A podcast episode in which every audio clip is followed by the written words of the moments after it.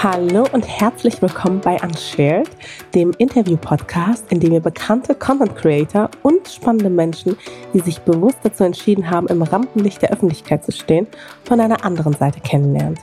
Ich bin Mascha, seit zehn Jahren bin ich als Bloggerin in der Branche unterwegs und spreche hier mit Freunden und Wegbegleitern über die Geschichten, die auf Social Media sonst kaum Platz finden. Ich will wissen, wo meine Gäste herkommen, was sie beschäftigt und warum sie sich dazu entschieden haben, ihr Leben mit der Öffentlichkeit zu teilen. Unshared beleuchtet all die kleinen Hintergründe, die sich hinter den Stories verbergen, ermöglicht einen Blick hinter die oft vermeintlich perfekte Kulisse und zeigt so die verschiedenen Facetten meiner Gäste, die auch das ein oder andere Geheimnis mit mir und damit auch mit euch teilen. Mein heutiger Gast ist bereits Podcast-Profi, denn er führt mit AWFNR einen der bekanntesten Podcasts in Deutschland. Die Rede ist natürlich von Paul Ribke. Ich habe Paul damals vor einigen Jahren durch unsere gemeinsame Freundin Lina kennengelernt und mich deswegen besonders gefreut. Und ich finde es an der Stelle angemerkt auch einigermaßen unglaublich, dass ich ihn bei der erstbesten Gelegenheit, seit er wieder in Deutschland ist, für Unshared interviewen durfte. Er ist ein wirklich spannender Gast, dessen Mindset und dessen Einstellung mich total inspiriert und euch hoffentlich auch. Gleichzeitig wird dieser Podcast alles andere als ein oberflächliches Sprücheklopfen und ich durfte Paul von einer sehr, ja sehr tiefgründigen und auch sehr nachdenklichen Seite kennenlernen, in der er aber auch viel über Herausforderungen in seiner beruflichen Karriere und auch in seinem Privatleben gesprochen hat. Doch ich will nicht zu viel vorwegnehmen, sondern kann euch sagen, hört euch diese Folge wirklich an. Man kann wirklich sehr, sehr viel daraus für sich selbst mitnehmen. Doch apropos Herausforderung von Beruf und Privates, die geht ja auch bei mir bekanntlich Hand in Hand, weswegen ich heute Werbung in eigener Sache mache. Ihr kennt vielleicht bereits FlowLab, die Meditations-App, die mein Freund gegründet hat und die dir hilft, an deiner mentalen und emotionalen Fitness zu arbeiten. Die geführten Audio-Sessions unterstützen dich im Alltag, dich besser zu konzentrieren, deine Ziele zu erreichen und einfach allgemein optimistisch und entspannt zu bleiben. Ja, einfach im Flow zu sein. Klingt gut? Wenn ihr FlowLab mal ausprobieren wollt, dann registriert euch einfach online unter training.flowlab.com und gebt den Code Mascha ein. Dann könnt ihr die App herunterladen und sie für zwei Wochen kostenlos testen. Und wenn sie euch gefällt, bekommt ihr mit dem Code MASCHA33 33% Rabatt auf ein Jahresabo. Also probiert sie gerne in Ruhe aus, schickt mir euer Feedback und ich freue mich auf jeden Fall über euren Support. Die Codes und die Seite findet ihr wie immer in der Beschreibung. So, und jetzt viel Spaß beim Hören der Folge mit Paul. So, wie geht's dir? Sehr gut. Hervorragend. Gut gefrühstückt. Ich hatte ein gutes Gespräch gestern Abend. Ich, ich habe wenig Schlaf. Zu wenig Schlaf gerade. Aber, Warum? Äh, Wann bist du ins Bett gegangen? Zwei oder so. Oh. Ja, ja. ja, kann man machen. Lang uns unterhalten haben und ähm, Wo warst war du beim Essen? Bei Sascha Lobo zu Hause mit Lina Tesch unserer gemeinsamen Bekannten. Und es war großartig. Es war interessant. Inwiefern? Was, äh, ich habe bei Jule Wasabi einen Tweet ja. gelesen. Ich glaube, die war auch dabei. Ja, die sind zusammen. Ja. Was hat die ähm, getweetet? Die hat, warte, ich kann es dir sogar, ah nee, kann ich dir nicht. Ähm, ich habe kein Internet, aber sie hat irgendwas getweetet, so nach dem Motto, dass sie es liebt, wenn Leute zum Abendessen vorbeikommen und sagen so, übrigens noch eine Kleinigkeit, ich lebe vegan. Das war Lina. Hat sie das gemacht? Das muss ich jetzt mal überprüfen. Ja. ja, das war ein bisschen, das ist unsere Freundin Lina. Ich, mir war das nicht klar, dass die vegan inzwischen ist. Davor war sie vegetarisch, so habe ich sie in Erinnerung. Ja, Zumindest sie, war das bei uns immer, aber ja. Ähm, ja. Ich habe sie auch schon Ausnahmen essen sehen. Ja, ich auch. Aber äh, also, grundlegend ist, ja, liebst, wenn Gäste zwei Stunden vom Essen sagen, dass sie, ach, eine Kleinigkeit. Ach ja. Nein, die war, war, cool. Es war großartig. Die hat sehr gut gekocht. Ja. Ist eine wirklich fantastische Köchin, muss man sagen. Und es war sehr lustig. Wir haben viel gelacht und, und sehr interessant. Warum interessant? Und, also du schüttelst so den Kopf und bist so, ja, war richtig gut? Ja, ich, ich brauche aber auch noch einen Tag, um es re reflektieren äh, zu lassen. Es ist halt schon so, dass man, also ich wohne in Amerika inzwischen und so ideologische und vielleicht auch ein bisschen tiefere Gespräche nicht mehr so oft passieren, weil der Amerikaner schon oberflächlicher ist und, und Darüber reden wir auf jeden Fall auch gleich noch tatsächlich, ähm, ja.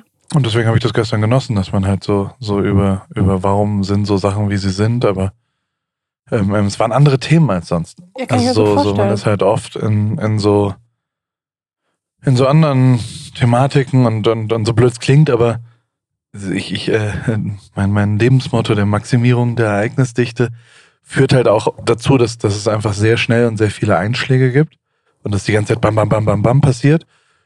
Und es relativ selten passiert, dass ich wirklich mal fünf Stunden an einem Tisch sitze und mein Handy weglege und so weiter und nicht über die letzten fünf Stunden rede. Also gestern haben wir zum Beispiel den ganzen Tag gedreht und 10.000 Sachen und normalerweise würde man ja dann mit den gleichen Leuten vielleicht irgendwo essen gehen und nochmal analysieren, darüber reden und dann als nächstes darüber reden, was morgen passiert und dann, also dann ist ja so ein Abend auch schon vorbei. Äh, und das, das war ein bisschen geil, dass wir das überhaupt gar nicht getan haben. Nicht eine Sekunde. Und es war auch geil, dass ich die, die zwei Leute, die uns eingeladen haben, habe ich davor nie persönlich gesehen und habe eine E-Mail mit denen geschrieben. Und es war wie total kam geil. das dann, dann zustande? Der hat, Sascha Lobo war Gast bei Matze Hilscher, mhm. von dem ich großer Fan bin und wirklich mit einem großartigen äh, Podcast dort, die Folge, die wirklich zutiefst berührend ist, vielleicht auch wegen meiner persönlichen Geschichte und seiner persönlichen Geschichte. Und er hat eine äh, sensationell fantastische E-Mail danach mir geschrieben, weil ich das im Podcast bei uns mit Joko halt erwähnt habe, dass, dass mich das sehr berührt hat und dass ich das krass fand, das Gespräch und dass ich dass es äh, mir auch zweimal angehört habe inzwischen und was mir selten, was ich selten tue mit Podcasts und ähm, dann habe ich mir eine sehr nette Mail geschrieben und dann habe ich so mir überlegt, mit wem will ich denn essen gehen, wenn ich hier in Berlin bin und, und der war da ziemlich oben und freundlicherweise hatte er auch Zeit. Cool. Und, und er hat dann schon auch, ja, und da hat er uns eingeladen. Und dann dachte ich, bringe ich Lina mit. und äh, Lina ist ja ein lustiger, die habe ich jetzt dreimal mitgebracht, an drei Abenden sozusagen. Und ähm, ich mag die sehr und, und die ist aber auch immer ein sehr, die trinkt keinen Alkohol, die, äh, ja. die ist äh, vegan und fairerweise, das hat mich echt ein bisschen überrascht. Ähm, also so wie du jetzt gerade sagst, dass da drüber getweetet wird. Gestern war es komplett vegan, es war über, also unfassbar gut vom Essen her, selbst gekocht, wirklich, wirklich beeindruckend gut. Ähm, aber als wir, wir waren dann zwei Tage davor zum Beispiel in einem Restaurant, da waren die richtig fast, also sie haben auch gut gekocht und auch wirklich gut reagiert, aber es war so sehr ausnahmemäßig. Und das wiederum bin ich äh, aus, aus, jetzt kommt gleich mal ein bescheuerter Satz, aber in LA Nein, ist das absolut Standard. Und ist das, und ich habe das auch in Heidelberg jetzt gehabt, bis du die Hafermilch findest in einem Rewe, verbringst du, glaube ich, keine Ahnung, eine halbe Stunde oder sowas. Findest du? Ich finde eigentlich in Berlin ist es gar okay, nicht Okay, in Berlin so. ist es vielleicht nochmal anders, aber in Heidelberg, ich war überrascht, wie wenig vegan es ist, weil bei uns, wo wir wohnen und wie wir uns ernähren, ist gefühlt 60 bis 70 Prozent vegan und jedes Restaurant hat 50 Prozent der Gerichte inzwischen vegan, da wo, wo wir also ja gut, aber dann kann man ja auch quasi den Vergleich ziehen. Also man kann ja auch, glaube ich, LA nicht mit Heidelberg vergleichen, vielleicht nee. eher so eine andere kalifornische Stadt. Wuppertal. aber ich weiß nicht. Nein, dann natürlich. In Idaho ist es auch so, wenn du in die Stadt, also keine Diskussion. Trotzdem äh, war, war ich überrascht, dass das, also das vegetarisch ist so akzeptiert, glaube ich. Vegan, aber Weg. Ja, vegan, aber glaube ich noch nicht so richtig. Zumindest jetzt in meiner kleinen Bubble, wie ich das wahrgenommen habe, war ich ein bisschen überrascht. Schon auch ganz schön viele Schinkenbrötchen bei so einem Catering von ja. so einem Filmdreh. Also mit alle mit Frischkäse und alle mit, wo ich so, hui, okay. Ja, was man. Aber also ich, ich lebe nicht mehr vegan. Ich habe letztes Jahr vegan gelebt, aber es ist. Ähm, Isst du wieder Fleisch? Es sind ja volle Kanne. Okay. ich esse es einfach sehr gerne. Und also nicht so viel wie davor, aber ich esse, äh, ich, ich, nee, ich esse ganz normal gerade. Du pass auf, ich habe entweder oder Fragen. Ja. Ähm, es ist auch so lustig, weil normalerweise fällt es mir total schwer, irgendwie bei Gästen so entweder oder Fragen so zusammenzukramen. Ja. Bei dir fiel es mir unfassbar einfach. Ja, das ist gut. Ja, ähm, wir fangen einfach mal an. Handy oder Spiegelreflex? Handy, unbedingt. Ähm, wir, wir, können auch darüber reden, oder nicht? Ja, gerne. Jeweils. Also die Frage ist ja, wie erstellt man Content oder was, wie sollte man das machen? Und die, darüber haben wir gestern zum Beispiel auch teilweise gesprochen oder auch vor drei Tagen. Wie crazy das eigentlich ist, dass, also das ist auch wieder nur, alles hier ist nur meine persönliche Wahrnehmung, nee, das, das, ist sowieso klar. Aber um die geht es ja auch jetzt. Nichtsdestotrotz ist es halt so, dass ich, ich habe so gefühlt letztes Jahr mich ein bisschen schwer getan mit meinem Beruf. Der war Content für Menschen zu kreieren. Ich habe nicht mehr das Gefühl gehabt, dass wenn ich dazu, egal wem, hingegangen bin, dass dann wirklich einen Unterschied gemacht hat, wenn ich da äh, da war. Also dass die Qualität dadurch besser gewesen ist. Und das war im Jahr davor irgendwie besser. Das war davor, waren die so, die Leute waren mehr stoked, die waren, oh, komm mal hier das geile Insta-Video und ah, komm mal, du kannst jetzt hier was auch immer. Und, oder zehn Jahre, vor zehn Jahren waren, waren Musikleute alle so, wie wir das mit Materia gemacht haben und dass der so menschlich war und so anfassbar durch, durch die Sachen, die wir so gemacht haben und dass wir auf einmal Sachen hatten, die wir posten können und dass man so Content auch so einen Ordner hatte mit ganz vielen Fotos und Videos, aus dem man sich dann bedienen konnte.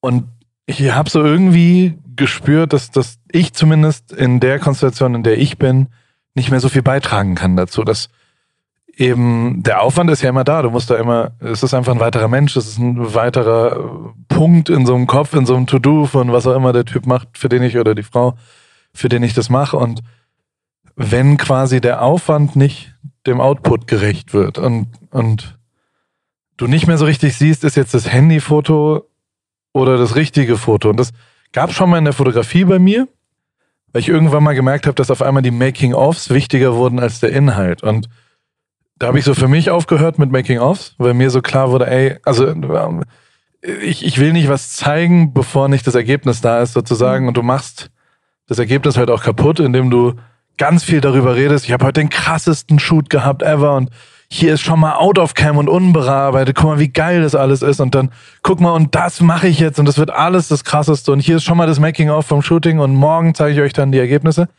Und dann kommen die Ergebnisse und dann ist es so, ja gut, so geil ist es jetzt nicht dafür, dass du fünf Tage angeberisch geredet hast. Und so war ich auch. Und habe das dann irgendwann aufgehört, weil ich, weil ich nicht mehr das Gefühl hatte, dass das dem, dem Ganzen gerecht wird. Und ähnlich war es eben letzten Herbst oder so. Da habe ich, hab ich dann aufgehört in dem Job, in den ich damals gemacht habe, also Fotos, Videos für ein Formel-1-Team.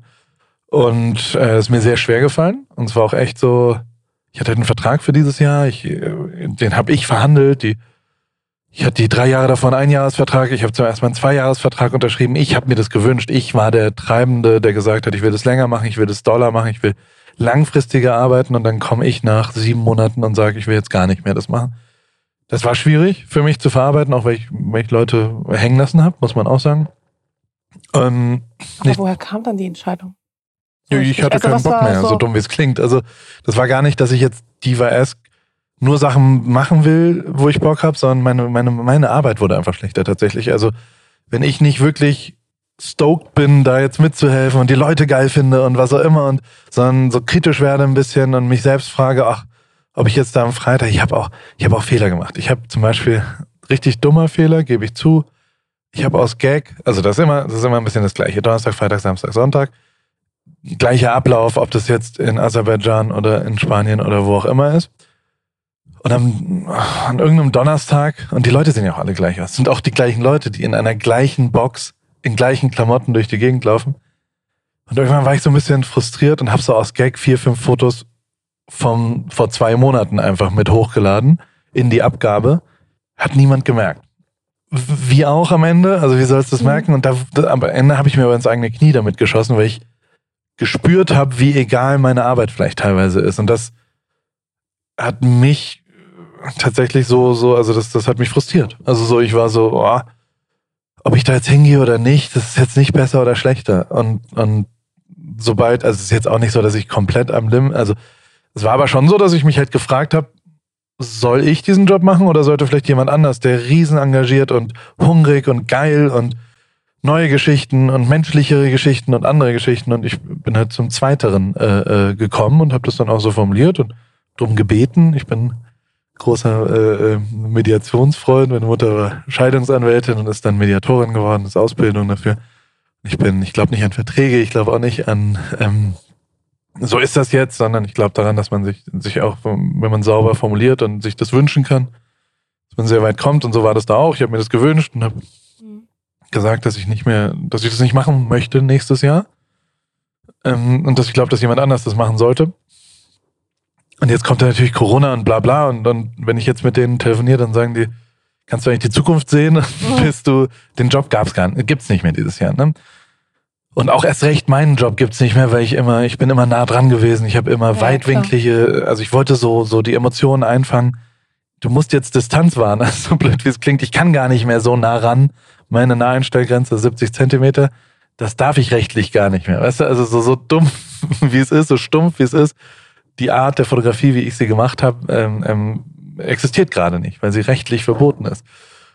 Und das wiederum trifft, und das ist das zweite, wo wir angefangen haben, ähm, und ich, ich mache so ein bisschen Klamotten und äh, merke dabei, dass, dass ich schon so weit bin, dass ich eigentlich gar nicht mehr selbst Sachen fotografieren will immer, sondern mir denke, ich schicke das jemanden, dessen Content ich mag und der kriegt das perfekt hin.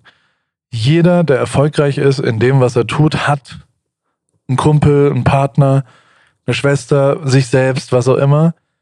Es ist ähnlich wie in der Musik. In der Musik, alle Rapper heutzutage sind echte Marketing-Profis. Also die sind nicht mehr nur Rapper und, und machen dann, die sind ultra gut auf Insta und auf TikTok oder wo auch immer. Also so, so die, die wissen, was da passiert. Vanessa Mai ist gerade erfolgreich, weil sie in Social Media lebt. Weißt du, und nicht, weil sie eine geile Agentur da drauf gesetzt hat, sondern weil sie selbst die ganze Zeit das wahrnimmt. Das musst du auch sein, glaube ich, sonst schaffst du es nicht mehr. Also du kannst nicht mehr von so einem Typen wie mir das machen lassen, jetzt mal blöd gesagt, sondern du musst es selbst leben. Und ich glaube, dass der Job, den ich gemacht habe vor drei Jahren, Content kreieren für Persönlichkeiten und Marken, einfach in drei Jahren gar nicht mehr existiert. Also das, ähm, ähm, es wird immer irgendwas geben und was auch immer, aber die, die, die wirkliche, und ich bin schon jemand, der sich immer versucht zu steigern und hat auch ganz gut geklappt in den letzten zwölf Jahren. Aber also so, so, ich habe das schon auch mal so dumm, wie es klingt, als, als, als Trottel gab es eine Liste an Leuten, mit denen ich gerne und das war so George Clooney, Obama und also das, so, das, das, man kann ja erstmal sich was wünschen. Naja, bisschen, man kann ja erstmal groß träumen. Ja, genau. Und die erst recht nicht. Die, die brauchen das alles gar nicht. Also so, die, die, die werden nie einen Paul brauchen, der ihnen Content kreiert. Die können ihre Geschichten selber erzählen oder wollen sie nicht erzählen. Das sind die zwei Varianten.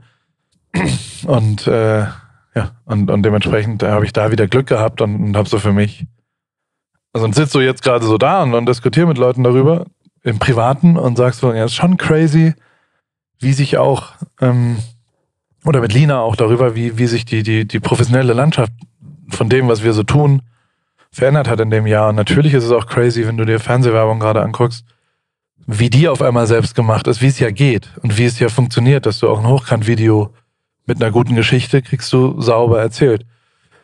Und ähm, ich weiß nicht, ob das zurückkommt. Also ich habe keine Ahnung. Und, und ich, ich, ich weiß aber, dass ich jetzt nicht Content Creator für einen Fußballverein oder sowas werden wollen würde, weil es wirklich schwierig ist, glaube ich, ähm, ähm, dass dieser Job äh, äh, sich generiert. Und das ist echt eine lange Antwort, tut mir leid. Gewöhn dich dran, wird genauso immer sein. Ähm, auf dem Handy bist du halt schneller, bist du direkter, hast selbst die Kontrolle, brauchst diese technische Hürde nicht mehr, du brauchst keine professionellen Kameras, in die du dich reindenken musst. Und ich glaube auch nicht, dass du. Sieht dass halt du, schon schöner aus mit einer Spiegelreflex. Das ist halt nicht. so. Findest du? Nee. Der Inhalt macht das Bild am Ende. Das ist leider die Wahrheit. Das ist, man denkt immer so, dass die Verpackung und wie das fotografiert und wie es bearbeitet und was auch immer, 80 Prozent des Bildes ist der Inhalt, was da drauf ist, wo wer steht und wie der da steht. Und 20 Prozent ist nur Kamera und was auch immer.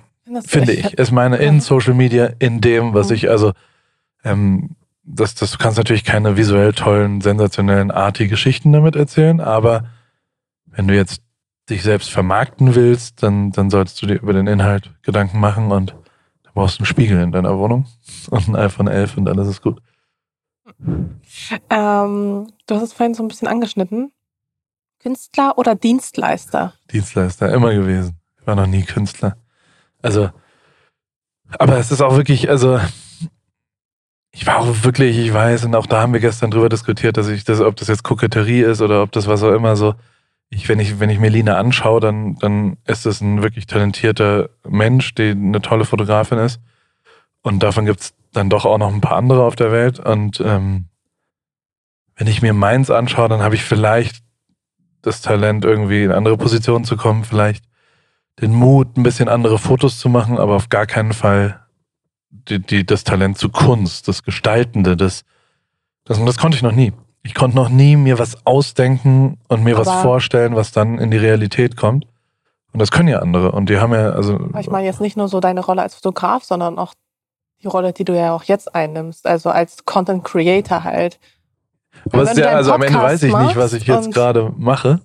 Ich bin, ja. ich bin bin, demnächst ist äh, in, der, in der Schule äh, meiner Kinder ist, ist der sogenannte äh, Dad's Job Day oder sowas heißt das. Wo quasi, wo übrigens äh, Kobe Bryant vor zwei Jahren war, weil ähm, ähm, die Tochter in der Parallelklasse von unseren Kindern war. Und, äh, und er ist zur Arbeit in einem, der ist, also dann kommen die Leute in der Arbeit und stellen vor, was sie machen. Andere Väter. Und der ist in die Klasse gekommen in einem LA Lakers Outfit. Der hat einfach alles angezogen und ist so hingegangen und hat gesagt, hallo, ich bin Basketballspieler. Genial. Richtig. Und alle waren so, oh, guess Ja. what? guess what, wissen wir. Aber ähm, fand ich sehr sympathisch. Ich wüsste nicht, was ich da gerade sagen sollte. Also was mein Beruf ist und, und was ich mache, das ist halt so irgendein Quatsch, irgendein, irgendein, und das ist auch immer, also keine Ahnung, ich treffe mich jetzt heute Mittag mit meinem Bruder, ich habe einen acht Jahre älteren Bruder, der ist Professor Doktor Doktor und äh, forscht an der Charité und in Harvard in der Gentechnik und wa- hat halt so einen Beruf, weißt du? Und ich sitze dann da und denke mir, naja, was ich jetzt hier gerade mache, was- was ich in einem Jahr mache, weiß ich nicht. Ob ich einen Podcast mache, ob ich Klamotten mache, ob ich Rennrad fahre, ob ich Curling spiele, ob ich was, keine Ahnung. Es sind ja auch verrückte Zeiten, die noch schneller und, und noch anders gehen, aber ähm, ähm, ich glaube, der eine Nenner ist tatsächlich so ein bisschen Pippi Langstrumpf-mäßig. Ich mache mir die Welt, wie sie mir gefällt. Also ich lebe tatsächlich danach, dass über allem steht, worauf ich Bock habe. So dumm wie es klingt und es ist Aber auch gibt es da arrogant. irgendwas, Und wo du sagst, okay, darauf habe ich richtig Bock, so in, weiß ich nicht, einem Jahr max? Aber wenn wir jetzt schon das nächste so, Jahr. Ja, zum Null. Beispiel. Okay, in einem halben Jahr. Kein, ich habe null Ziele gerade. Okay. Also 0,0. Das ist wirklich, ich, ich mache null Planung und, und denke, ja, ach, schauen wir mal, was passiert. Irgendwas wird schon passieren. Und es ist eine Mischung aus reagieren auf Anfragen, wenn irgendwas Lustiges um die Ecke kommt und, und irgendwas Hattest passiert. du das denn vorher? Also damals in der Fotografie, dass du dann gesagt hast, boah, ich will unbedingt diese fünf Dinge irgendwie mal rocken? hatte ich Regeln. Also ich hatte so Sachen wie jeden Tag ein Foto posten, jeden Tag ein Foto machen, jeden Tag und sowas. Das hat mir beim Trainieren, beim Üben geholfen, was nach wie vor das ist, wo, wo ich glaube auch sehr viel Wahrheit drin liegt, warum ich jetzt ganz gut eine Karriere, also ich kann eine Familie ernähren, ich, äh, mir geht's ganz gut und, und äh, äh, das Leben ist ja, ist ja, wir sitzen ja auch in einem schönen Hotelzimmer und so. Das liegt garantiert nicht an meinem Talent, sondern es liegt ausschließlich an, an Übung und an Training, an Fleiß und an Glück am Ende, Timing-Glück. Und das ist halt das, das, das, das allergrößte, der größte Faktor ist Timing-Glück und den kann man sich ja auch nicht, wir sind alle so obsessed mit, mit Analyse von anderen Karrieren und jeder, der irgendwas im Business macht, denkt dann, ich bin irgendwann mal mit, mit Nico Rosberg und seinem Manager ähm, durch San Francisco gefahren und dann so durch Palo Alto und dann siehst du da diese Start-up-Ideen und dann siehst du da, oh, da ist Uber, da ist Microsoft, da ist Apple, da ist was auch immer. Und da wurde schon im Raum auch oft oder im Auto mal oft gesagt, boah, da hätte man nur die richtige Idee zu dem Zeitpunkt haben müssen. Das mag sein, aber das daraus resultiert halt, und ich weiß gar nicht, ob die was daraus gemacht haben, aber es macht halt überhaupt kein, also die Idee von Apple würde heute scheitern, unfassbar. Die Idee von Uber würde heute scheitern. Die Idee von Facebook würde heute scheitern. Also so, die waren halt zur richtigen Zeit. Die haben da gerade was Pioniermäßiges Zeit, gemacht. Am richtigen Ort und auch Genau. mit den Menschen, die an sie glauben.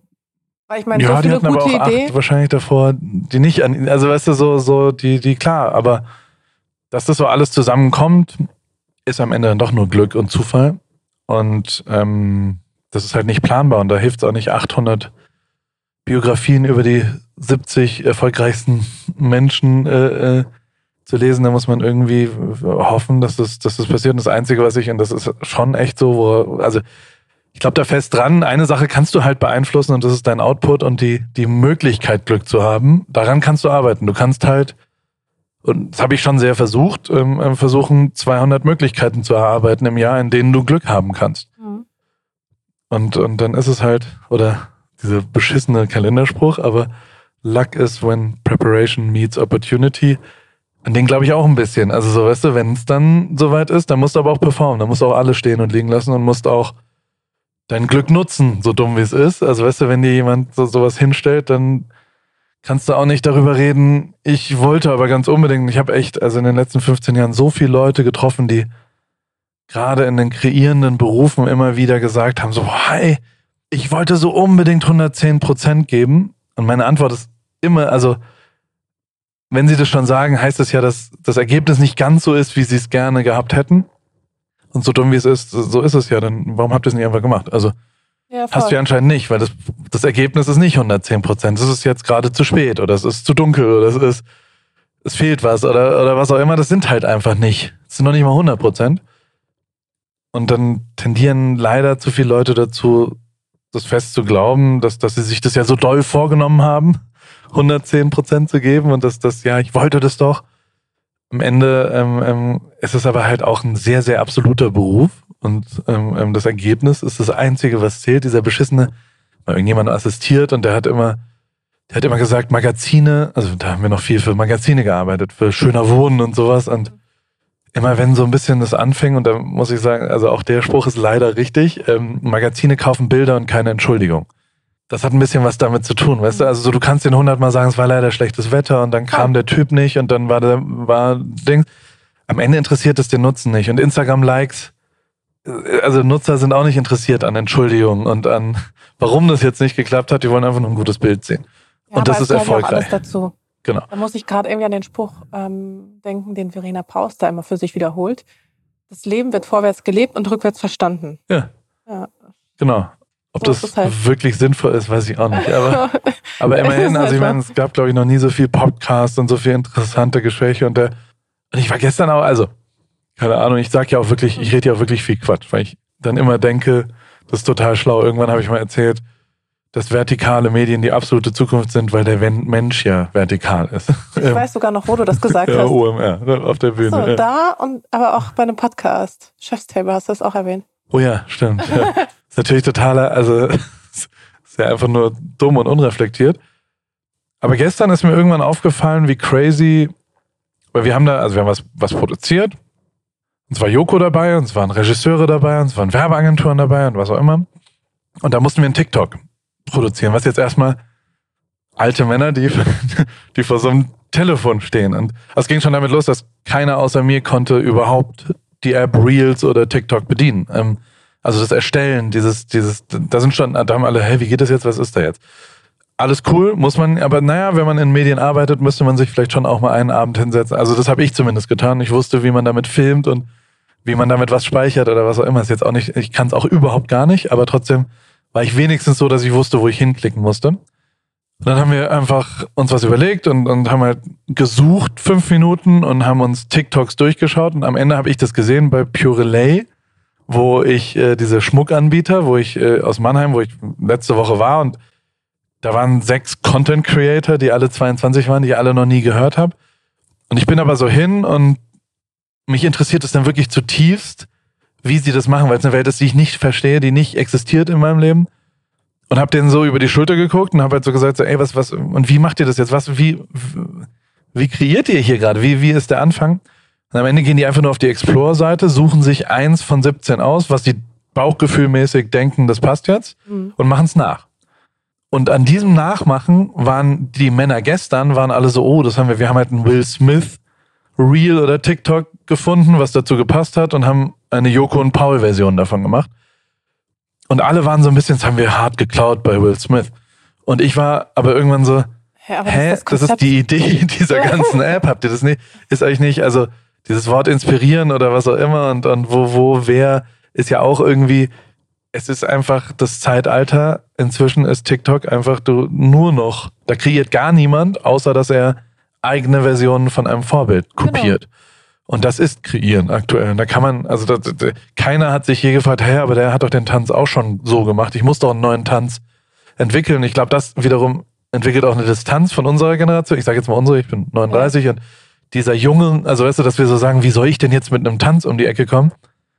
Die 16-Jährigen sich aber sagen, hey, ich gehe da in Explore Wobei, und suche mir einen raus und dann TikTok fertig aus. ist ja auch mehr als tanzen. Und ich finde auch TikTok ja. ist ja auch für mich zumindest Klar. der Beweis dafür, dass am Ende des Tages, wenn man sagt, uh, KI wird auch kreativ und kann dann mhm. auch irgendwann Texte schreiben und äh, irgendwie Konzepte bauen. Da denke ich mir so, wenn du einmal auf TikTok warst und du kommst ja bei TikTok immer raus aus deiner Bubble. Also es ist ja nicht so, dass du ähm, wie bei Instagram, dass du immer innerhalb deiner Bubble ja. bist, sondern du bekommst dann auch so Videos reingespült, wo du dir so denkst, welcher Mensch, also was muss man für ein Gehirn haben, dass man auf so etwas kommt? Und da denke ich mir so, nee, also da würde auch keine Karriere auf, darauf Ja. kommen. Und dass das dann auch noch so performt, Ist relativ verrückt. Ja, ja, total. würde nie irgendwer erwarten. Okay, ich merke schon, wir kommen super gut voran. ähm, Hast du noch andere Entweder-Oder-Fragen? ja, ich habe noch, äh, ich habe noch ein paar tatsächlich. Wir können auch Schnellraterunde machen. ja, Drei ich glaub- Entweder-Oder. Nee, also das, das geht auch äh, relativ schnell. Ähm, Fußball oder Formel 1? okay, dann. Fußball. Ja? Ja. Weil das, ich bin wirklich kein Formel 1-Fan. Also es hat mich, es sind Autos, die im Kreis fahren und ich finde auch Autos nicht so interessant am Ende und ähm, fällt mir schwer, das als. Also ich habe auch wirklich intensiv Streits darüber geführt, ein bisschen ironisch auch immer, aber ist Formel 1 ein Sport? Und jetzt Hm. wenn du das einem Formel 1 Fan oder Betreibern sagst, dann sagt er, sag mal, bist du nicht ganz dicht, das zu hinterfragen, aber ähm, dann ging es immer, ist Golf ein Sport, ist, äh, Genau. und Ist E-Sport also Sport. ist E-Sports ein, ein Sport. Natürlich sind es alles Sportarten am Ende, überall, wo man sich misst, wenn man es so sagen will, ist irgendwie ein Sport, aber es ist schon eine weirde Konstellation, dass da 1400 Ingenieure ein Auto bauen und dann sitzt da halt einer drin und der erste und alles entscheidende Erfolgsfaktor ist erstmal das Auto, mit dem du antrittst. Ah.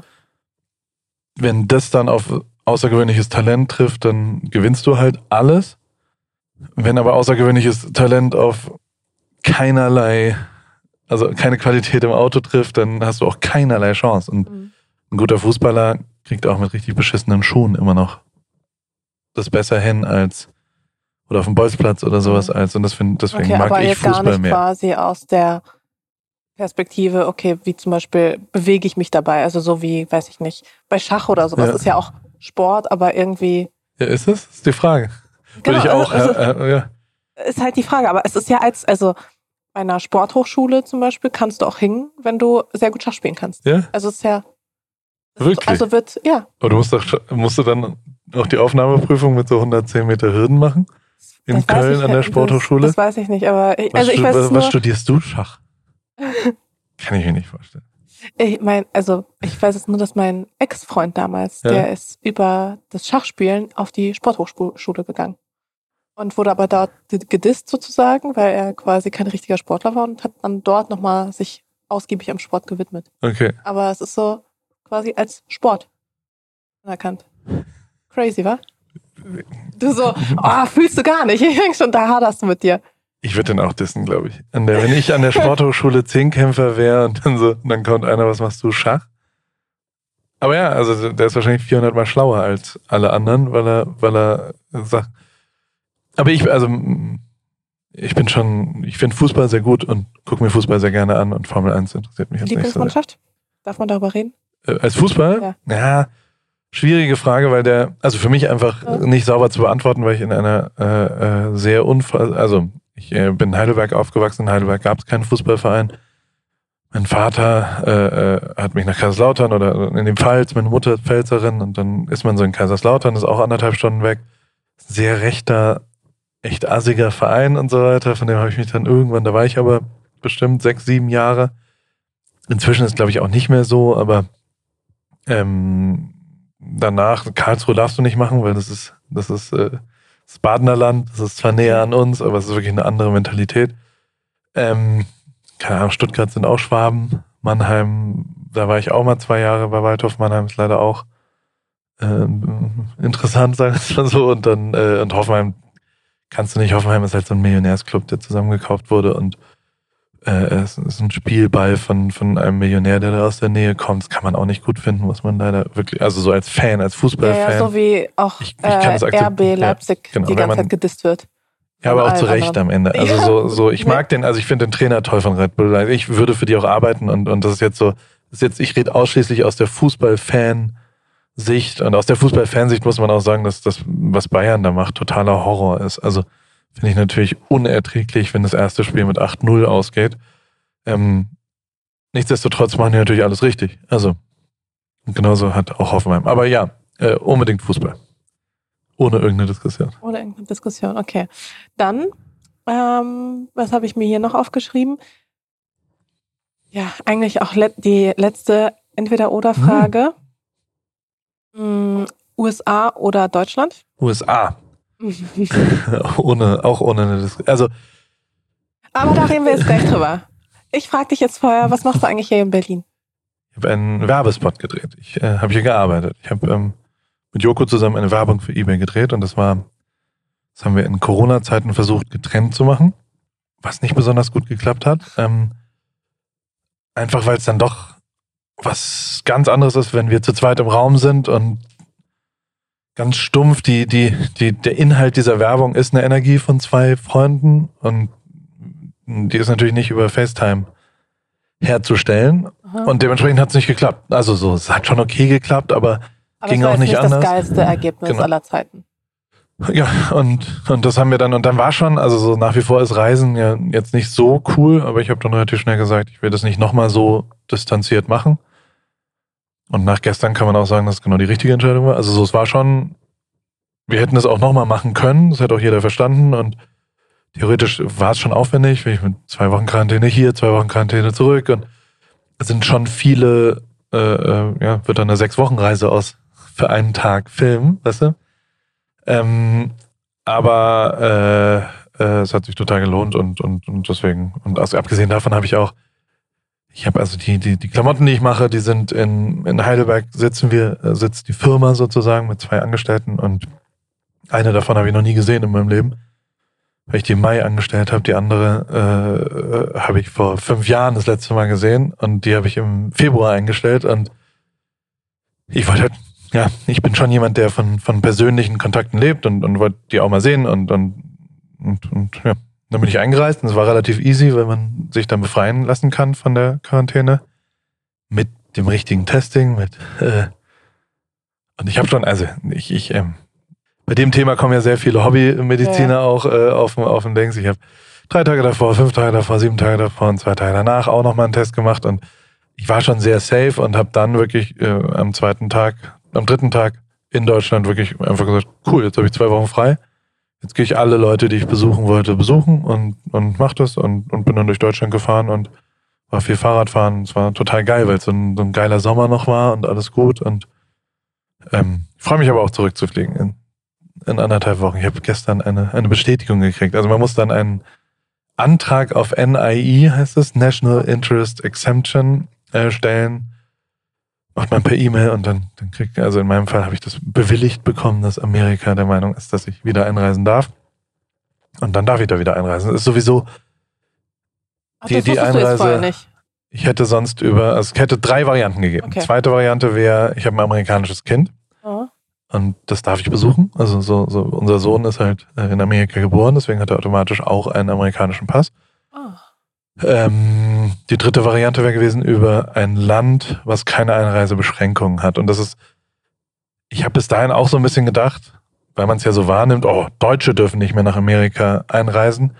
Es geht ausschließlich darüber, wo du die letzten zwei Wochen warst und nicht darüber, was deine Nationalität ist. So, okay. Und deswegen kannst du aktuell zum Beispiel nach Zagreb und kannst über Kroatien nach Istanbul fliegen und nach LA dann. Oder du kannst nach Mexiko oder in die Dominikanische Republik oder wo auch immer Okay, Kannst du einreisen, musst dann da zwei Wochen bleiben. Macht ja auch Sinn am Ende, weil du in den zwei Wochen entweder mit deiner Infektion mhm. ausbrichst oder eben ja, sie überstehst und dann sauber einreist. Und wenn du dich da überwachst, dann, dann in einem sicheren Land für Amerika, ob jetzt Zagreb sicherer ist als, keine Ahnung, aber irgendwo gibt es halt Regeln und das sind die Schengen-Abkommen, also so. Genau. Aber also das umgehe ich jetzt auch. Ich muss, ich wäre sonst nach Mexiko oder sowas gegangen, zwei Wochen. Und da bin ich auch ganz froh, dass ich das nicht mehr muss. Und jetzt kann ich da direkt zurückfliegen und äh, äh freue mich auch. Also erst recht, jetzt wird es wieder stumpf und dumm. Und äh, aber ich bin ein stumpfer Typ. Ähm, an so einem Tag wie heute, wo so wirklich 11 Grad, Dauerregen und was auch immer, das kenne ich halt nicht mehr. Ich weiß wirklich nicht, das habe ich in den letzten aber neun Monaten. Du nicht manchmal auch Jahreszeiten? Null. Gar nicht. Gar nicht. Habe ich letztens auch bei Baywatch Berlin gehört, wo die dann so Klaas die ganze Zeit darüber redete. Oh, ich finde Jahreszeiten so geil und der Wechsel und der bla. Null. Was ich tue, ist, ich vermisse Gemütlichkeit. Also so letztes Jahr war es so, dass ich das, dann bin ich äh, äh in England in so ein Landhotel gegangen, was wunderschön ist und habe da eine Woche lang nur Badewannen mit meiner Frau zusammen und wir haben einen Kamin angemacht und wir haben gelesen eine Woche. Das war schon gemütlich, dass es kalt war draußen und dass es äh, Ja, fast genau. schon geschneit man hat. so Tee trinken und Aber- Kuchen essen. An meinem Lebensmittelpunkt vermisse ich überhaupt gar nichts, Mhm. weil ich für mich zu 100% sagen kann, dass mein Tag besser ist, wenn da Sonne ist und wenn ich in kurzen Hosen und barfuß zu meinem Büro schlappen kann und wenn ich eine Stunde mit meinen Kindern an den Strand gehen kann und wenn ich am Abend vielleicht nochmal Fahrrad fahren kann oder was auch immer und das immer verfügbar habe, dann geht's mir besser. Aber gibt es trotzdem etwas, was du in Deutschland da manchmal vermisst? 10.000 Maultaschen zum Beispiel. Es gibt leider keine Maultaschen in Los Angeles. Ja gut, aber das ist ja eine Ähm. Lücke, die kann man ja beheben. Ja, es sind Und alles immer so, es sind immer, also keine, ich bin auch nicht so der Vermisst-Typ. Ich hinterfrage auch nicht, ob das jetzt alles, also ich, ich analysiere auch nicht und recherchiere dann und mache dann, ich weiß ganz genau, wo ich jetzt bin. Wir sind, wir haben gesagt, wir wollen an den Strand ziehen, dann haben wir zwei Orte uns angeschaut, einer in Australien, einer in Amerika, weil ich da jemanden kannte und das cool fand. Wenn ich jetzt da bin, wo ich bin, dann frage ich mich schon manchmal, naja, wärst du vielleicht mal eine Woche, bevor du mit einer fünfköpfigen Familie für vier Jahre wohin ziehst, wenigstens eine Woche so von Ort zu Ort und hättest dir mal alles angeguckt. Hätte schon geholfen. Also ich habe einfach gesagt, gut, das finde ich da gut und jetzt ist mir auch scheiße, ich will dann auch keine anderen Optionen. Mich nervt total, wenn ich was für mich entschieden habe und ich total glücklich bin. Ne? Also wenn ich sage, ey, das ist ein cooler Ort, da können wir hinziehen, hier habe ich eine Wohnung. Wenn dann um die Ecke kommt, guck mal, da gibt es nochmal einen coolen Ort mit einer auch coolen, oh guck mal, und da gibt es auch nochmal und das ist nochmal, dann kriege ich richtig schlechte Laune. Und das nervt mich zu Hölle. Ich will nichts mehr dazu wissen, weil ich es ja schon entschieden habe. Ja. So, und Verstehe ich bin ja total fein damit. Und es ist ja auch nicht so, dass ich, wenn, wenn ich unglücklich damit bin, dann werde ich recherchieren, was, also, wo ich sonst so hin kann. Aber wenn ich da glücklich bin, warum sollte ich es denn verändern? Also, Aber bist, also jetzt in LA bist du glücklich? total. Sehr glücklich. Hochglücklich. Aber also glücklich wie noch nie, muss ich sagen. echt? Ja. Im Moment ist, Aber ist dieser Lifestyle in LA dann wirklich so geil, wie es dann quasi bei jemandem wie mir ankommt? ich weiß ja nicht, was bei dir ankommt. Ja, also so die, wirklich den ganzen Tag surfen und am Strand chillen und irgendwie so das Leben einfach ein bisschen mehr genießen, weniger hasseln. Ja, also, ja, aber das, äh, da, ich bin jetzt auch 39 und, und bin halt an einem Punkt, wo ich so beruflich jetzt auch nicht jeden Tag neun Stunden arbeiten muss, so. Und da hat Corona auch geholfen, dass das mein Einkommen ist jetzt teilweise aus einem Podcast, teilweise aus Klamotten, teilweise aus Ebay-Werbung, was auch immer. Das ist natürlich, ich bin, dieses Jahr habe ich mit, wenn du jetzt netto Arbeitszeit versus was auch immer, das war noch nie so gut wie, also, oder so wenig für, wenn ich da montags einen Podcast aufnehme, dann kann ich Dienstag, Mittwoch erstmal nichts machen, gefühlt.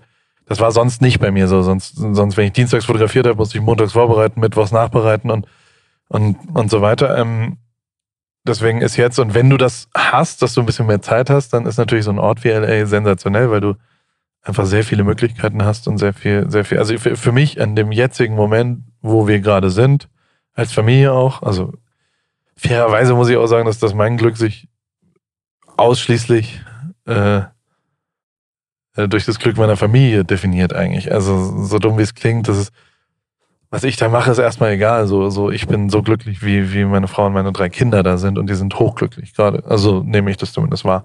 So frage ich das jedes Jahr und, und äh, die sagen, es ist total geil, weil natürlich, ey, die sind Ja. 14 und leben ein Leben, die fahren mit dem Fahrrad zur Schule am Strand und haben einen Strandweg und gehen, das ist eine Beachfront-Schule. Die, die, der Hof von der Schule ist in den Strand reingebaut. Der ist an drei von vier Seiten von Sand umgeben.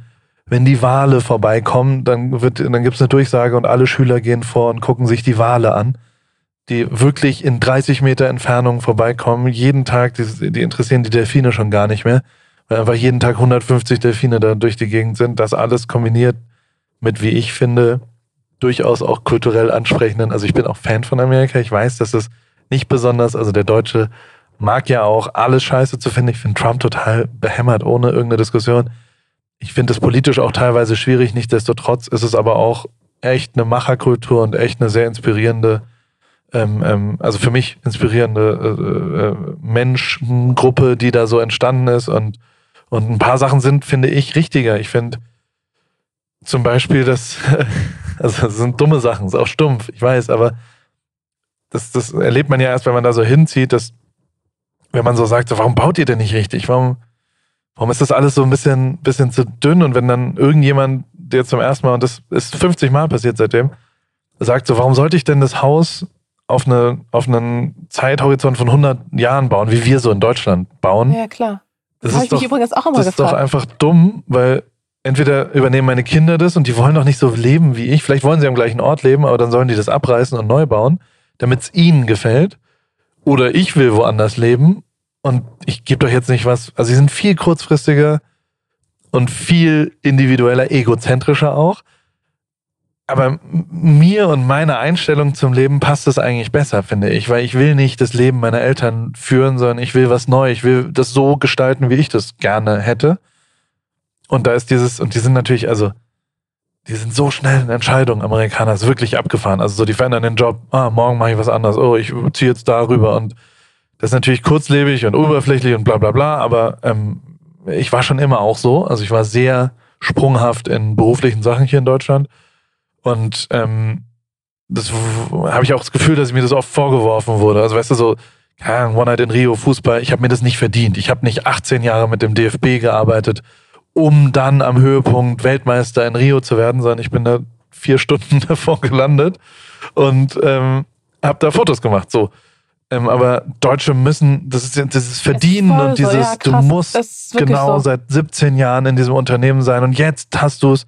Ich glaube nicht, dass das zumindest zu mir, kann ich dir zu 100% beantworten, zu mir passt es nicht. Ähm, Aber ich glaube, das ist Ja. auch einfach nicht der Zeitgeist mehr heutzutage. Ich Glaub glaube, ich früher hat es ja. bestimmt funktioniert, aber also, dass große DAX-Unternehmen leider noch so Ja. funktionieren und auch Politik leider auch so funktioniert, Mhm. dass du erst irgendwie zehn Jahre Plakate kleben musst und du dich dann quasi von Position zu Position dann äh, hoch, hochschiebst, hochschieben lässt, aber deswegen, ja. basierend auf Gefälligkeit. Wobei- es ist halt so, auch vielleicht nicht immer unbedingt so. Wobei ich das, also aus der Distanz nehme ich das eher wahr, dass das gerade total abgefahren ist, wie, wie schnell es teilweise geht. Also gerade alle Fridays for Future Sachen und so weiter, die ich wirklich, also ich meine, in Amerika also ist jetzt kein Witz, ne? Also ich habe das jetzt so aus Gag angefangen, weil es irgendwann so ein Momentum gab, wo wir in Urlaub gefahren sind und drei Familien zusammen und dann geht der Ehemann einkaufen von, von einer der Familie und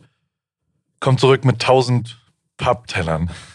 In so einer riesen und ich bin so, sag mal, hackt's komplett und war dann so, und wir, wir, wir essen jetzt hier eine Woche von Papptellern und dann schmeißen wir die weg danach immer oder was? Oder was, was stimmt denn bei euch nicht?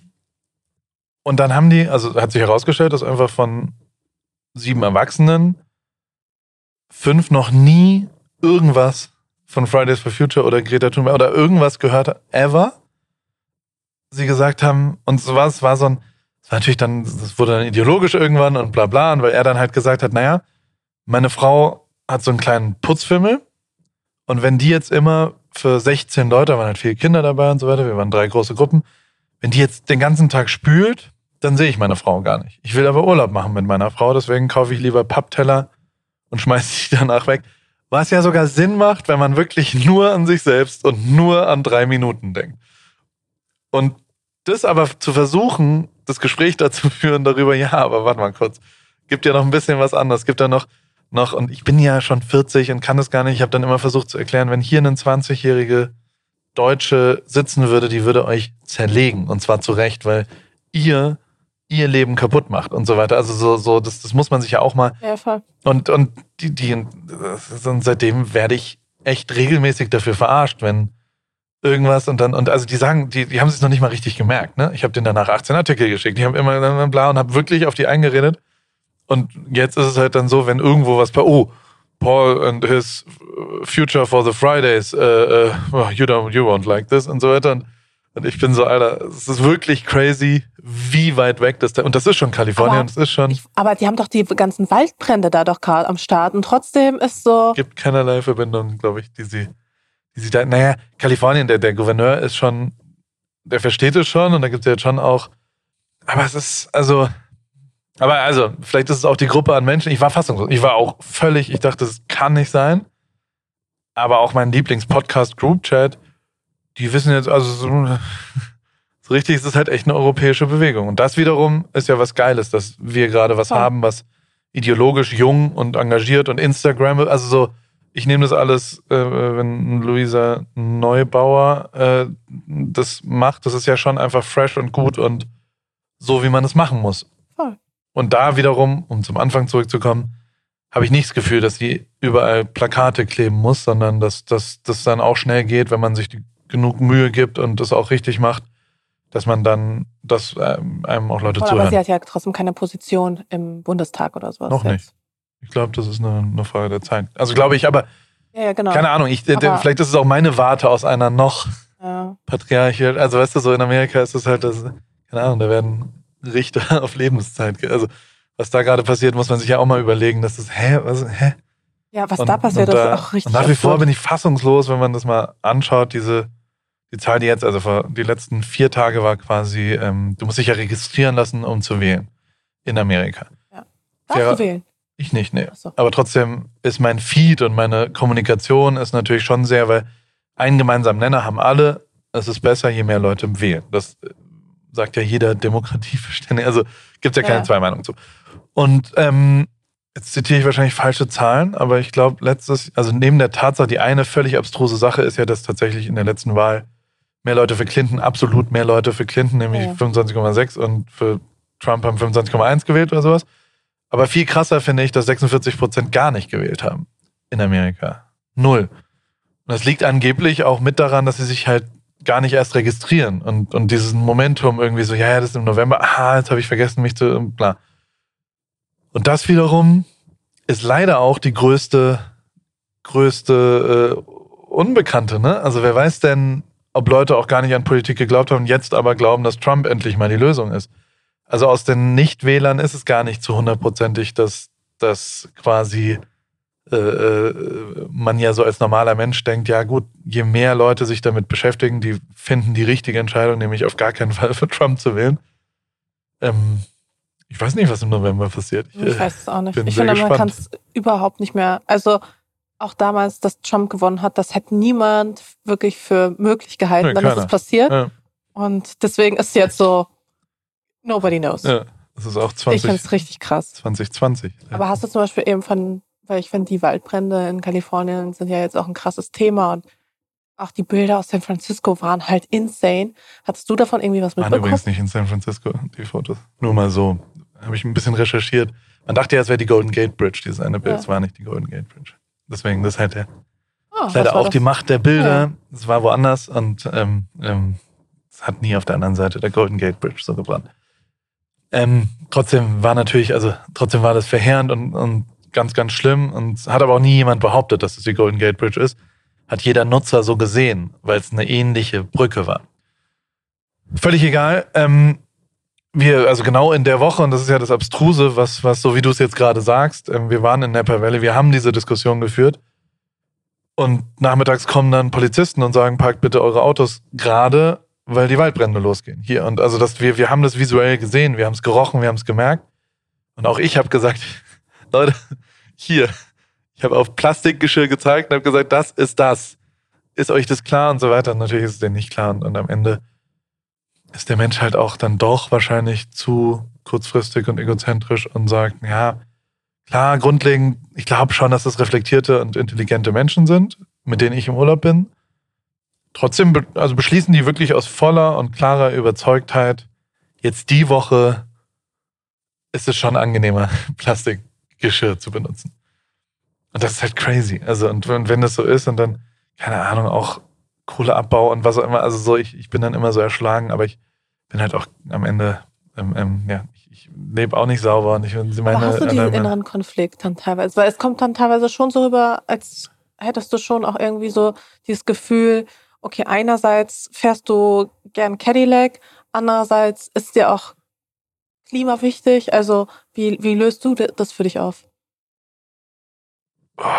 Also nicht reflektiert auf jeden Fall. Also ich, ich kann nicht, weil je mehr ich mich damit, also das ist, ich krieg's nicht hin. Also so, ich, ich habe relativ schnell aufgegeben. Ich persönlich weiß, dass es immer so eine Schranke gibt, über die, äh, keine Ahnung, Lesbos ist so eine Schranke, äh, in dem Moment, wo es dann drüber geht, dann versuche ich alles irgendwie, was was ich da, also dann, dann engagiere ich mich da. Ähm, aber es ist völlig klar, dass es auch 10.000 andere Sachen gibt und, und dass ich vielleicht auch, äh, also ich versuche schon, wir versuchen schon sehr intensiv bei uns. Also wir sind, fahren schon sau wenig Auto zum Beispiel. Also das ist schon sehr untypisch, dass wir alles mit dem Fahrrad machen, weil alle anderen Amerikaner selbst, selbst zur Strandschule, selbst mit dem besten Dings, stehen da halt 150 Autos nebendran. Und das ist, das ist, da muss Amerika echt, echt aufpassen, dass der, also glaube ich, das, das ist einer der, der, der negativen Punkte, dass ich jetzt so, ich bin in Heidelberg zu der, zu irgendwann darüber gefahren und, und war an meiner alten Schule einfach nur so vorbeigefahren. Und da sind halt 12.000 Fahrräder gefühlt vorne dran, weil jedes Kind mit dem Fahrrad zur Schule fährt in Heidelberg jetzt. Und das ist auch richtig so. Und das ist die einzige Lösung, glaube ich. Und so bin ich auch aufgewachsen. Also keine Ahnung, ich bin zu jedem Hockeytraining immer eine Dreiviertelstunde mit dem Fahrrad gefahren. Davor und danach. Ähm, in Amerika, wenn, wenn die zum Fußballtraining sind, da fährt niemand mit dem Fahrrad. Und ähm, das muss sich ändern auf jeden Fall. Aber also ich, ich habe keinen sauberen, reflektierten Ansatz damit und da bin ich auch zu stumpf wieder zu. Aber ich ist persönlich, etwas, was so deine Kids dann irgendwie dann. Ja, ja. Also wir führen da sehr viele intensive Gespräche zu Hause okay. drüber und die sind, die sind ideologischer als ich. Werde auch echt gehatet zwischendrin. Also es ist schon so, dass, dass ich, äh, dass du kriegst ja recht schnell raus, wie viel ich geflogen bin und so weiter. Das kannst du ja schon tracken und das dann schon auch so, so man muss das sein und bla bla. Und ich, keine Ahnung. Ich habe halt keine, keine Antwort darauf. Wie, wie, wie, wie, es muss natürlich gar nicht sein. So, ich muss nicht mit dem Flugzeug zu einem Formel-1-Rennen fliegen um dort Geld zu verdienen, um ein Leben in LA möglich zu haben. Also jetzt mal so ganz, das ist natürlich, das ist die Antwort, dann ziehen wir halt in eine kleine Wohnung in Wuppertal oder wo auch immer und, und da muss ich das erste nicht machen und aber fliegt das Flugzeug trotzdem, äh, fahren die Autos da trotzdem im Kreis und Helikopter fliegen drüber. Also weißt du, so, so, so da, da bin ich dann, da versuche ich nur in meiner kleinen Welt irgendwie das hinzukriegen. Ich bekomme es auch nicht gut. Also so, das ist mit Sicherheit so, dass, dass ich, aber ich habe das, keine Ahnung, ich habe auch, ich habe meine Karriere angefangen beim Aldi-Fotograf, äh, äh, Aldi-Zulieferer. Das ist jetzt auch, der jetzt nicht in Bangladesch, aber schon in Asien Klamotten produziert. Ja klar, aber das, das waren ja auch andere Zeiten. Ja, das sagt man so schnell, aber da wäre schon ein Moment gewesen, wo man ideologisch hätte sagen können, muss das jetzt sein? Und da haben wir in einer kleinen Wohnung gewohnt in Hamburg und ich habe das halt gemacht, damit ich, äh, ich habe mit 24 ein Kind gekriegt, damit ich äh, äh keine Existenz, also dass ich die ernähren konnte und dass, dass ich, dass ich, äh, äh ja genau, und ich habe, also ich habe halt nichts geerbt mit 20. Ähm, ich bin wunderbar gelebt davor, aber ich habe seit 20 verdiene ich das Geld, was ich ausgebe, zu 100 Prozent selber und ähm, der, der, und, und da geben einem ja wahrscheinlich auch genug Leute recht, dass du dann auch vielleicht nicht hinterfragen musst, für welches Unternehmen du jetzt Fotos machst.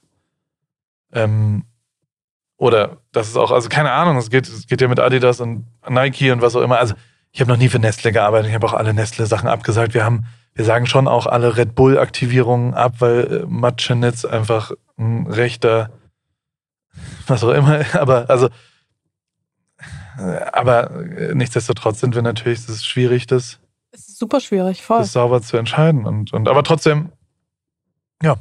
Aber was also. du hast gerade kurz vorhin angesprochen, ähm, du gibst ja auch nicht so viel von deinem Privatleben preis. Also man ja. weiß im Grunde nur, dass du, du hast eine Frau, mit der bist du schon äh, sehr lange zusammen und auch verheiratet. 15 Jahre, ja. Drei Kinder, richtig krass.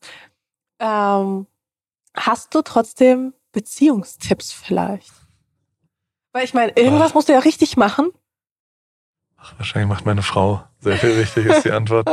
ähm, bei so einer Beziehung, ich meine, da geht man ja automatisch durch Höhen und Tiefen, die man dann auch irgendwie überwindet. Also es bleibt ja einfach nicht aus. Klar, was uns Jahren. jetzt, also erstens ist leider die echte volle Antwort, es privat zu lassen. Es, ist, deswegen so richtig darauf antworten werde ich da nicht, weil es tatsächlich okay. einfach privat ist so. Und wir da sehr gut mitfahren, dass, dass äh, also ich auch persönlich gut damit fahre übrigens, dass, dass ich was habe, was ich nicht dokumentieren muss und was ich nicht, oder also wo ich nie das Gefühl habe, Mensch, das wäre doch jetzt cool, deine Insta-Story oder was auch immer, sondern es ist seit 15 Jahren klar, dass, dass wenn ich zu Hause bin, bin ich zu Hause und da gibt es nichts, was ich transportieren will und kreieren will oder was auch immer. Ähm, das tut mir persönlich erstmal gut.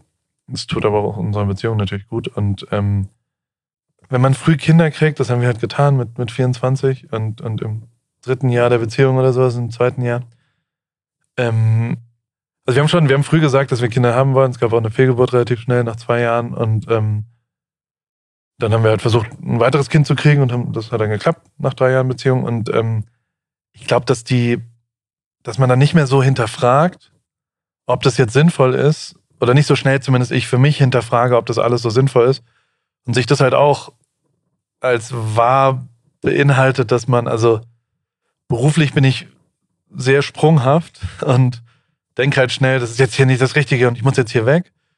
Diese Frage stellt sich für mich privat nicht und hat sich nicht gestellt in 15 Jahren. Ich habe nicht eine Sekunde darüber nachgedacht, ob das jetzt richtig ist für mich, weil ich, weil ich, weil ich das entschieden habe vor 15 Jahren oder vor, vor 13 Jahren vielleicht oder nee, 15 Jahre sind verheiratet. Meine Tochter ist 14, so. Da habe ich entschieden, dass, dass das ähm, ähm, ähm, meine Beziehung ist jetzt. Und, und bisher kam halt niemand, also klingt jetzt dumm, aber äh, äh, es, es, läuft sehr, sehr gut. Ich habe aber halt auch echt eine ganz gute Form. Also, so blöd es klingt, das ist schon ein gutes Setup, was gut funktioniert. Aber und, das wäre ähm, quasi so der, Be die, Be der Beziehungstipp, gar nicht hinterfragen? Nee. Ähm, äh, ähm, Oder ich meine. Nee, nee, das ist natürlich Quatsch. Ich kann dir nur erklären, wie es bei mir funktioniert hat, dass man nicht so großartig, langfristig alles immer. Keine Ahnung, ich glaube, dass, also so diese, das Eheversprechen ist einfach totaler Quatsch zum Beispiel, dass du jetzt sagst, für immer und ewig sind wir zusammen und dass man immer sagt, muss ich jetzt sieben Jahre, hat bei mir gut funktioniert, dass wir, ich meine, wir sind jetzt 15 Jahre verheiratet und sagen aber jeden Sommer und so, ach, wollen wir weitermachen so ein bisschen, so ein bewusstes, es gibt, es ist halt eine Wahl und es ja. ist nicht, und das meine ich vielleicht mit hinterfragen, dass man nicht direkt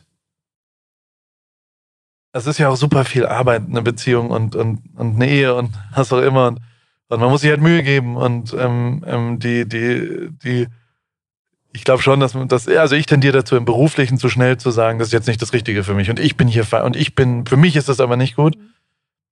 Und ähm, warum auch immer das privat nicht so passiert und ich da nicht so bin, ähm, ähm, hat aber bestimmt auch was mit Kindern zu tun und mit Verantwortung zu tun und mit, mit ähm, ja, aber es klingt ja jetzt trotzdem so, als wäre es ja nicht selbstverständlich. Also als würdet ihr dann trotzdem sagen, okay, diese Beziehung ist nicht selbstverständlich und wir hinterfragen sie dann trotzdem irgendwie jedes Jahr, oder? Ja, klar.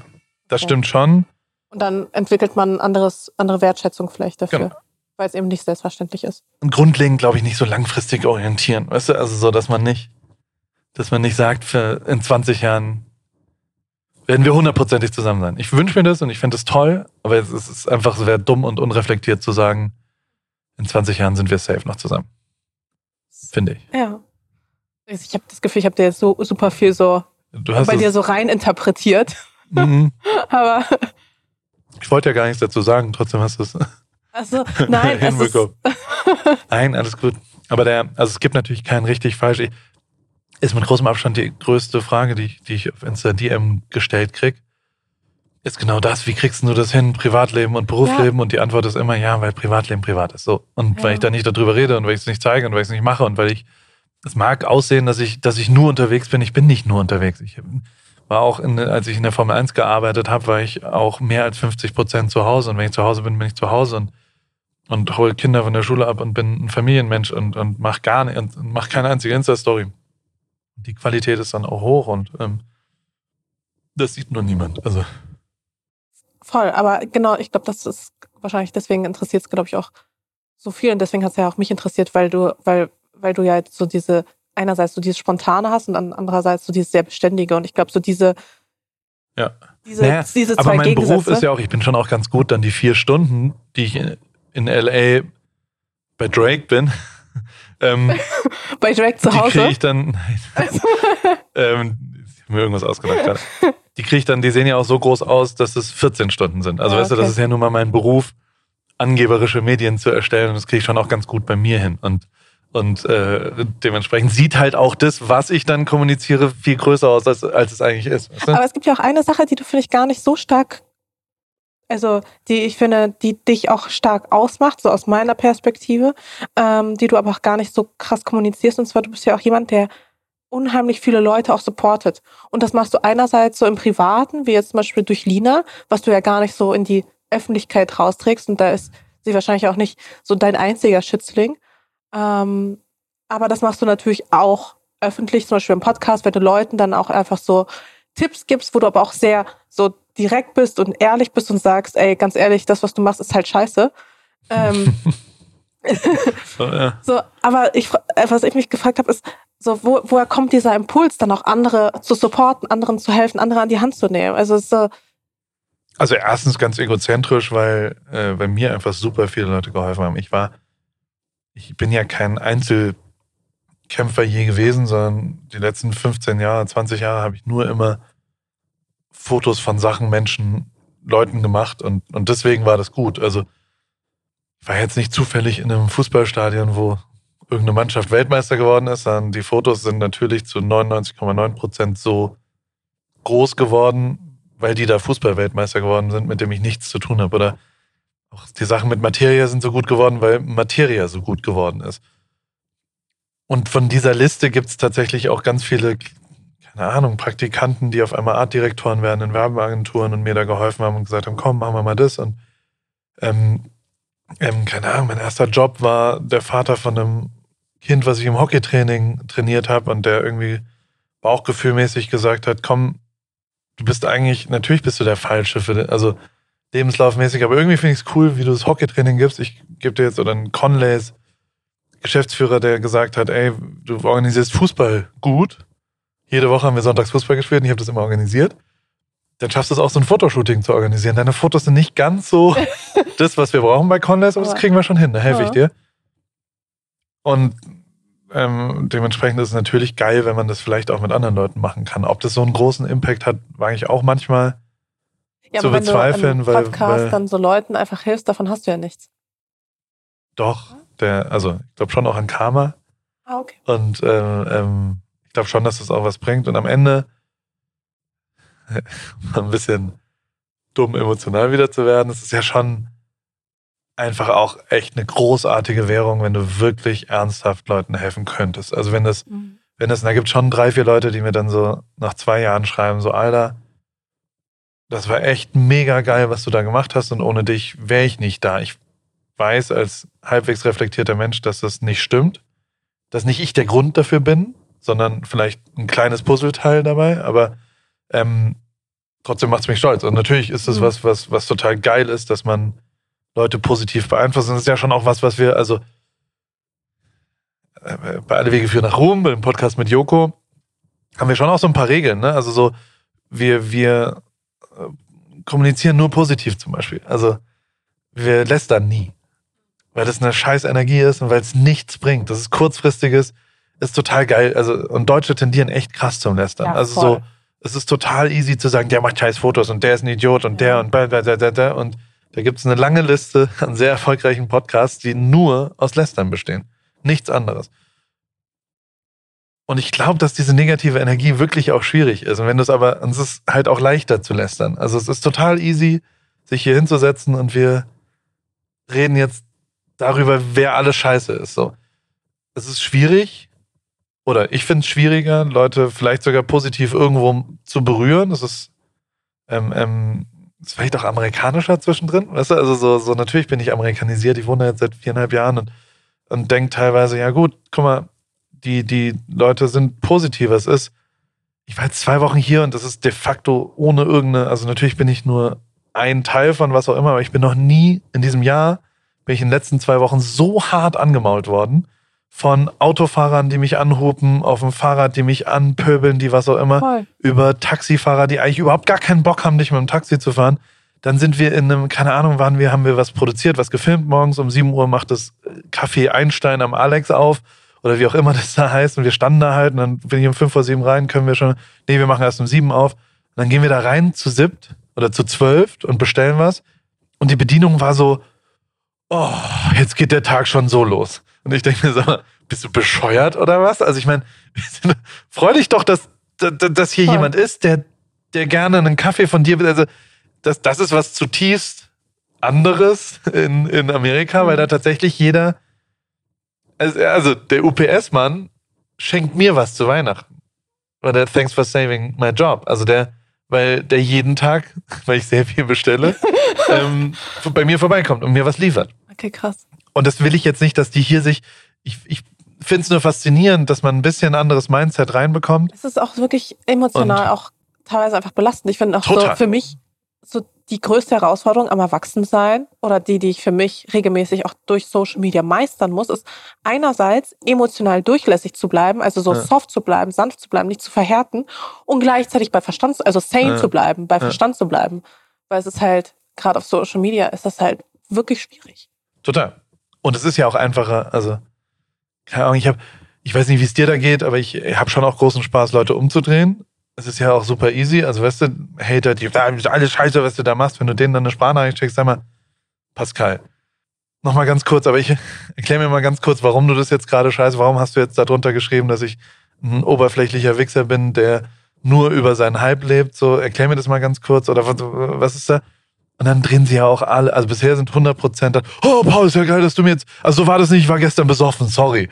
Und du denkst so, nee, nicht sorry, bist du bescheuert, was, also wo, was ist in deinem Hirn los, dass du erstmal denkst, dass du dadurch, aber jetzt driften wir ab, aber es ist natürlich eine, eine, eine, du, du musst die Leute treffen und vielleicht ist das aber auch die Antwort auf, auf dieses Leute supporten. Das ist ja tatsächlich was, was mich am Ende nur Aufwand kostet, ein bisschen Aufwand und überhaupt gar nicht. Ähm, also keine Ahnung, was ist es? Warum sitzen wir jetzt hier? Kann man ja schon auch so sagen. So, das ist ja auch irgendeine, also das, das gestern Abend um 1.40 Uhr dachte ich mir auch so, oh, jetzt um 8 Uhr aufnehmen. Sorry. Paul, warum sagst du dazu? So, weißt du, also so, ähm, nichtsdestotrotz. Und dann auch noch an einem Samstag. Alles gut, aber hoffe ich, dass es vielleicht dir was bringt, vielleicht mir was bringt, vielleicht, also so gar nicht beruflich, sondern so menschlich ähm, ähm, und hab da Bock und, und finde es halt sehr schwach, wenn man aus Faulheit das absagt. Also weißt du, nichts anderes wäre es, wenn ich sagen würde, oh, da, da würde ich schon gerne noch zwei Stunden länger im, im Bett bummeln und RTL 2 schauen oder sowas, weißt du? Und, ähm, und das hat schon, da habe ich echt viele interessante Leute auch kennengelernt und, und das hat sich auch gelohnt. Also das, dieses hat sich auch nicht gelohnt manchmal, aber, aber es reicht ja, wenn es sich bei drei von zehn Leuten lohnt man das Gefühl hat, das hat einen Unterschied gemacht, dass man vielleicht mit den Leuten geredet hat oder denen ein bisschen Tipps gegeben oder was auch immer es ist oder denen einen Kontakt oder was auch immer, das ist schon auch echt ein extrem erfüllendes Gefühl, weil, weil es dann Sinn macht, was so, was ich so tue äh, über den Tag und weil, weil das dann, ey, wir, wir haben da letztens, dann so mein, mein alter Ziehvater fotografisch in Hamburg und der war dann Rennradfahren und da waren dann echt so 14 Leute, die in den letzten zehn Jahren für mich gearbeitet haben, so im Fotostudio und im Dings. Und, und da sind echt ganz schön viele echt erfolgreich geworden aus, aus dem Ding. Und da kann man jetzt darüber diskutieren. Die haben Matsch- und Buddelhosen für Aldi mit mir gelernt zu fotografieren. Die sagen aber alle, zumindest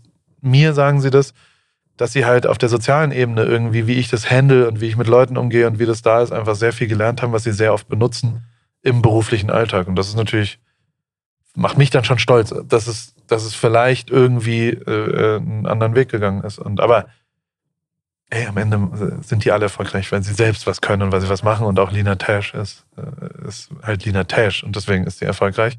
Und nicht, weil ich ja vielleicht mal bei einer Mehrwertsteuererklärung. Nein, aber ich finde, was ja, was, was dich ja auch viel ausmacht von außen, ist ja auch eben, dass du dieses Macher-Mindset hast, ja. Also so, dass du sagst, okay, ich denke da gar nicht so viel nach, sondern ich mache halt einfach. Genau, ein bisschen ähm, stumpf.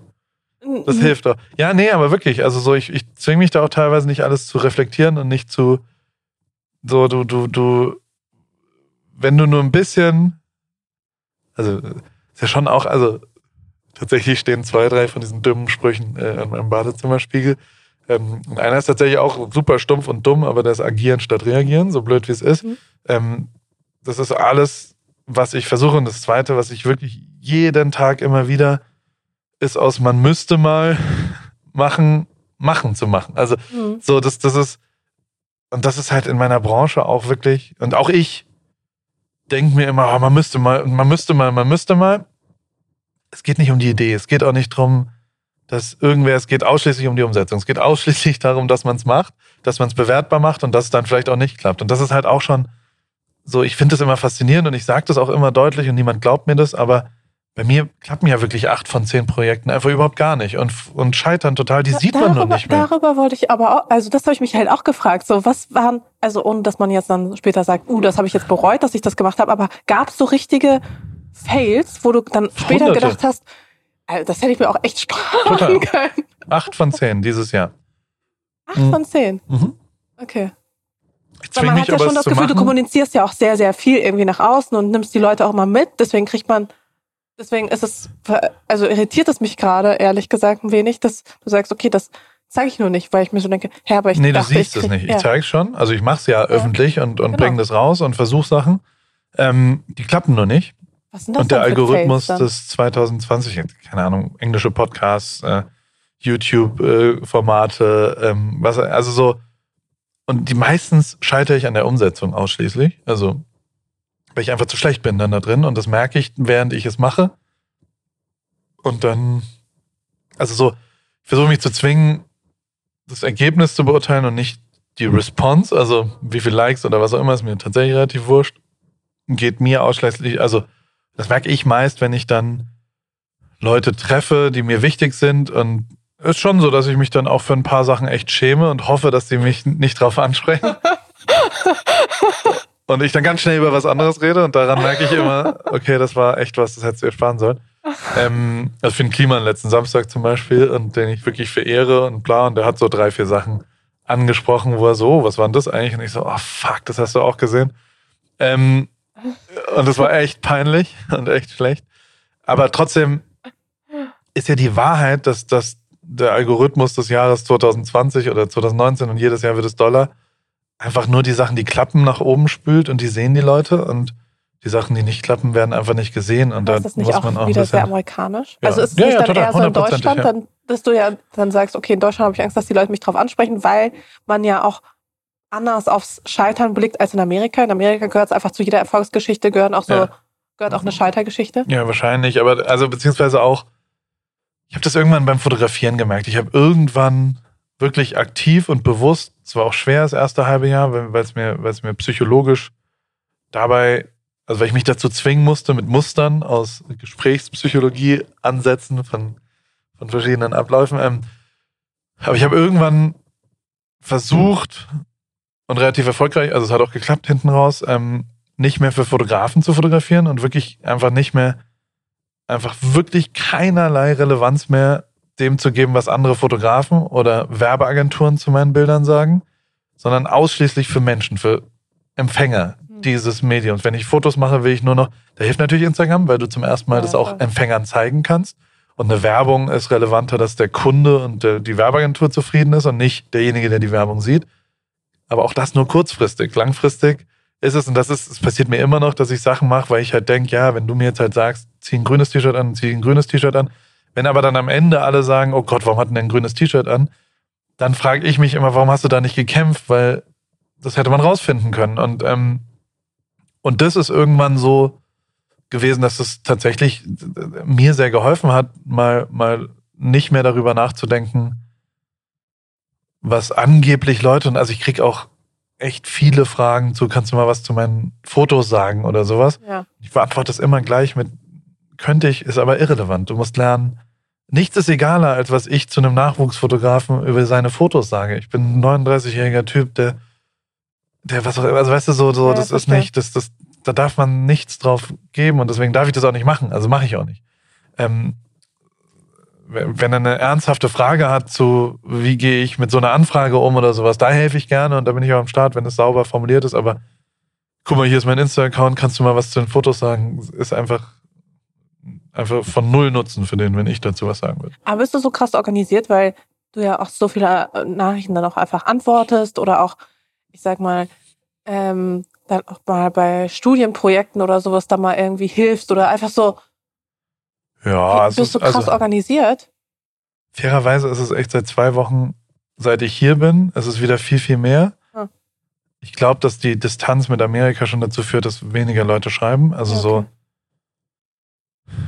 Und, und also ich bin auch schon krass handysüchtig. Also ich habe sieben Stunden am Tag das Handy in der Hand und ähm, finde das halt aber auch interessant. Also ich finde es nach wie vor eine der größten äh, Währungen und Lobe, also nicht das Geld, was ich verdiene, sondern die, die Kontakte, die ich habe, dass die Leute, dass Leute sich mit mir beschäftigen, dass Leute einen Podcast hören, eine Stunde mit dir äh, sich, äh, also äh, mit mir, mir sind die Podcasts verbringen. meistens zwei Stunden und die werden. Ja. Gut. da nicht auch zwei Stunden lang ja. sich mit dir beschäftigen. Aber du hast Aber ja das ist doch viel zu crazy. erzählen. Also es ist, ja, aber es ist ja schon crazy, dass es das gibt, dass jetzt jemand irgendwo gerade hier zum Beispiel zuhört, wo auch immer. Und das ist Ja. schon echt eine große Währung, die, die, dass man diese Aufmerksamkeit ge- geschenkt kriegt und ähm, dementsprechend das Mindeste, was man da machen kann, ist mal antworten und was auch immer. Und ich habe, ich hab, glaube ich, beim, beim, bei uns irgendwann mal gesagt, ich antworte auf alle Fragen. Natürlich tue ich das nicht. Muss man schon auch sagen, so wenn die bescheuert sind und wenn die sind, wenn, wenn, also ich antworte auf sinnvolle Fragen. Und es Ja. gibt halt schon sinnvolle Fragen. Es gibt schon richtig dumme Fragen. Also, Ich hatte eine Zuschauerfrage. ja, sag mal. Ähm, und zwar fährst du auch manchmal BVG. Ja. Du hattest ja dieses Lieben BVG. gerne. Ich bin BVG großer BVG-Fan. Wirklich, sieht man dich manchmal in der U-Bahn. Natürlich. Immer. War immer äh, mit der U-Bahn durch Berlin. Ist auch ein bisschen lustig. Also ich finde, so erlebt man ein, alles andere ist, also erlebt man eine Stadt. New York ist geil, U-Bahn zu fahren auch. Ich musste auch äh, herzlich Zeit. lachen, als ich gesehen habe, was du quasi für ein Puzzle für, Schön, ne? Ist Kunst. für BVG erstellt hast, wo ich mir so dachte, wow, stell dir mal vor. Noch hat's niemand gelöst. Das glaube ich nicht. Guck mal, da schickt jemand Fotos aus. Da hängen sie, die Puzzle. Ah ja. Im Karstadt, glaube ich. Ey. Man muss vielleicht kurz dazu sagen, ein Puzzle davon ist halt komplett schwarz. Also ist es da, nicht. Da sind Schienen unten drin. Ja, wirklich. Ich, für mich sah das aus, als wäre es einfach komplett schwarz. Goldene Regel der Unterhaltungsbranche. Nummer eins. Sag an. Never explain, never complain. Ja, aber die Leute können das ja nicht sehen gerade, was ich sehe. Ähm, Oh no. soll ich dich nochmal was fragen? Ja, jederzeit. Ja, gerne. Ähm, was, wir haben ja vorhin so ein bisschen über Mindset gesprochen und dein Coaching-Ansatz irgendwie auch. Ähm, Gibt es irgendwie etwas, was du bei der jüngeren Generation zum Beispiel beobachtest? Was für Fehler sie vielleicht häufig machen, die sie einfach vermeiden könnten? Nee. Ich, also, ich finde es eher, also, aber da komme ich vielleicht auch, da bin ich auch zu, also ich finde es faszinierend, wie crazy gut die gerade alle sind. Also ich finde genau sowas, wie, wie schnell und authentisch Medien gerade erstellt werden und wie geil vernetzt die sind und wie klar in meinen Augen die nachfolgende Generation, wie, wie, da schäme ich mich eher für unsere Generation, die nicht eine einzige Demo organisiert hat in ihrer gesamten Jugend und ähm, die nicht einen einzigen coolen, also so, es ist ja nun mal so, dass die technischen Hürden immer weiter runtergehen und am Ende es, es auf, auf die menschliche Qualität dann drauf ankommt, auf die Mühe, auf, auf Kreieren, auf und, und das ist ja auch jeden Tag, ich sehe jeden Tag abartig gute Sachen und die sind eben verglichen von vor zehn Jahren, wo man dann schon auch schnell so, ja gut, das ist halt eine krasse Kamera oder eine krasse Bearbeitung oder das ist eine krasse was auch immer. Jetzt ist es tatsächlich einfach ein krasser Typ, der eine krasse Idee hatte und die krass umgesetzt hat natürlich, aber ähm, diese technische Seite wird halt immer weniger und das finde ich total geil. Und auch, also was vielleicht schwierig ist, ist dieses, ist genau der Coaching-Ansatz. Also, weißt du, dass man, dass man so obsessed damit ist, Leben zu analysieren, wobei das eigentlich am Ende nichts bringt, finde ich immer. Also so aus meinem Leben, aus meinen letzten 20 Jahren kann man überhaupt gar nichts lernen, was ein 20-Jähriger heute, wie er seine nächsten 20 Jahre gehen sollte. Man kann vielleicht ein bisschen ideologisch, aber die Entscheidung muss man immer noch selbst treffen und das wird eine neue Situation sein. Und wenn ich was vor sieben Jahren blau gemacht habe, dann heißt das noch lange nicht, dass das jetzt auch immer noch so sein sollte. Und das heute ist auf einmal grün die viel bessere Entscheidung. Und ähm, ich bin dann schon immer überrascht, wie sehr man denkt. Und das ist, glaube ich, die, die, die Hülle an Informationen, weil man halt glaubt, was verstehen zu können, wenn man irgendwie so viel Informationen auf, also so am Ende gibt es aber nichts zu verstehen, weil, weil wenn du erfolgreich sein willst in den nächsten fünf Jahren, dann musst du garantiert mutige, investierende und äh, äh, neue Entscheidungen. Also weißt du, so, so der einzige gemeinsame Nenner von allen Leuten, finde ich zumindest, die ich kennengelernt habe, die erfolgreich sind oder waren oder was auch immer, ist Pionier. Also dass die Sachen neu gemacht haben und das finde ich auch total geil, dass du halt jetzt mit, mit wirklich simplen, billigen, konstruierten Kopien kommst du ja nicht mehr weit. Also du kannst auch nicht mehr lügen. Du kannst nicht vorgeben, dass du ein krasser Dude bist. Du musst ein krasser Dude sein oder eine krasse Frau sein. Und ähm, die, äh, und das finde ich total geil. Also Hm. kannst echt wenig faken, finde ich. Und das ist eigentlich äh, Das äh, erhöht aber auch den Druck, ne? ja klar, aber aber ähm, ja, ist ja ein anderes Thema. Also so, so ja, da, da kann ich ganz wenig zu sagen. Also die psychologischen Elemente von Social Media sind natürlich auch alle schwierig, aber kann ich nicht, kann ich wirklich nicht beurteilen. Da bin ich, Ich zu find's so unbelesen. krass, ne? Immer wenn du von deinen Erfolgen oder so sprichst, bist halt wirklich so jemand, der nicht so, der nicht so prahlt. Also du, du Na, bist dann doch. immer so, hm, Darfst du auch nicht, habe ich auch gestern Abend äh, diskutiert, meine, meine Nebensätze. Die sind schon low und das ist auch, das passiert mir immer wieder und ich denke mir danach, oh Mann, halt doch die Klappe, Ripke, du Depp. Also wenn ich so im Nebensatz, ja, und Lewis Hamilton hat da noch und der ne, und Drake war ich da noch und war, das sollte ich mir schon sparen. Und das ist schon auch ganz stumpfes Angeben. Aber es ist halt auch, also so blöd wie es klingt, es ist halt auch, ähm, ich hatte, ich saß mal äh, mit einem Fußballspieler, der sehr erfolgreich war nach der WM irgendwann in einem Ferienhaus, was krass war und völlig wahnsinnig war. Und dann saß ich so da und habe so gesagt, so, ah, bei einem Gin Tonic und angestoßen. Und dann- es war so das, was der zwölfjährige Paul sich je vorgestellt hat, dass er irgendwann mal an so einem Ort steht. Und ich war so zutiefst demütig und zutiefst so, Alter, wie ist das eigentlich passiert? Aber danke. Wem auch immer danke. Hab ihm danke gesagt. Also, der hatte auch was mit zu tun. So. Und, ähm, dann habe ich irgendwie so im zweiten Satz gesagt, hey, und, und auch danke an wer auch immer dir einen Fußball vor die Füße geworfen hat. Weil wäre das ein Basketball schon zum Beispiel gewesen, dann, würden wir vielleicht hier nicht sitzen, weißt du, oder ein Handball oder, oder was auch immer. Und da kann man ja irgendwie bla. Und das hat er anders gesehen. Also so, hm. wir haben uns wirklich zerstritten, tagelang über die Demut am Ende. Und ich verstehe sogar, dass er es anders sieht, weil du als Sportler ja wirklich einen Skill entwickelst oder als Künstler einen Skill entwickelst. Ich glaube aber, dass das wirklich, also wirklich kein aufgesetztes und was auch immer, dass ich zutiefst demütig bin mit dem Hand, mit dem Besteck, was ich so zur Verfügung bekommen äh, habe, dass, dass, dass ich da sehr hoch getrieben worden bin. Sehr, sehr, sehr hoch.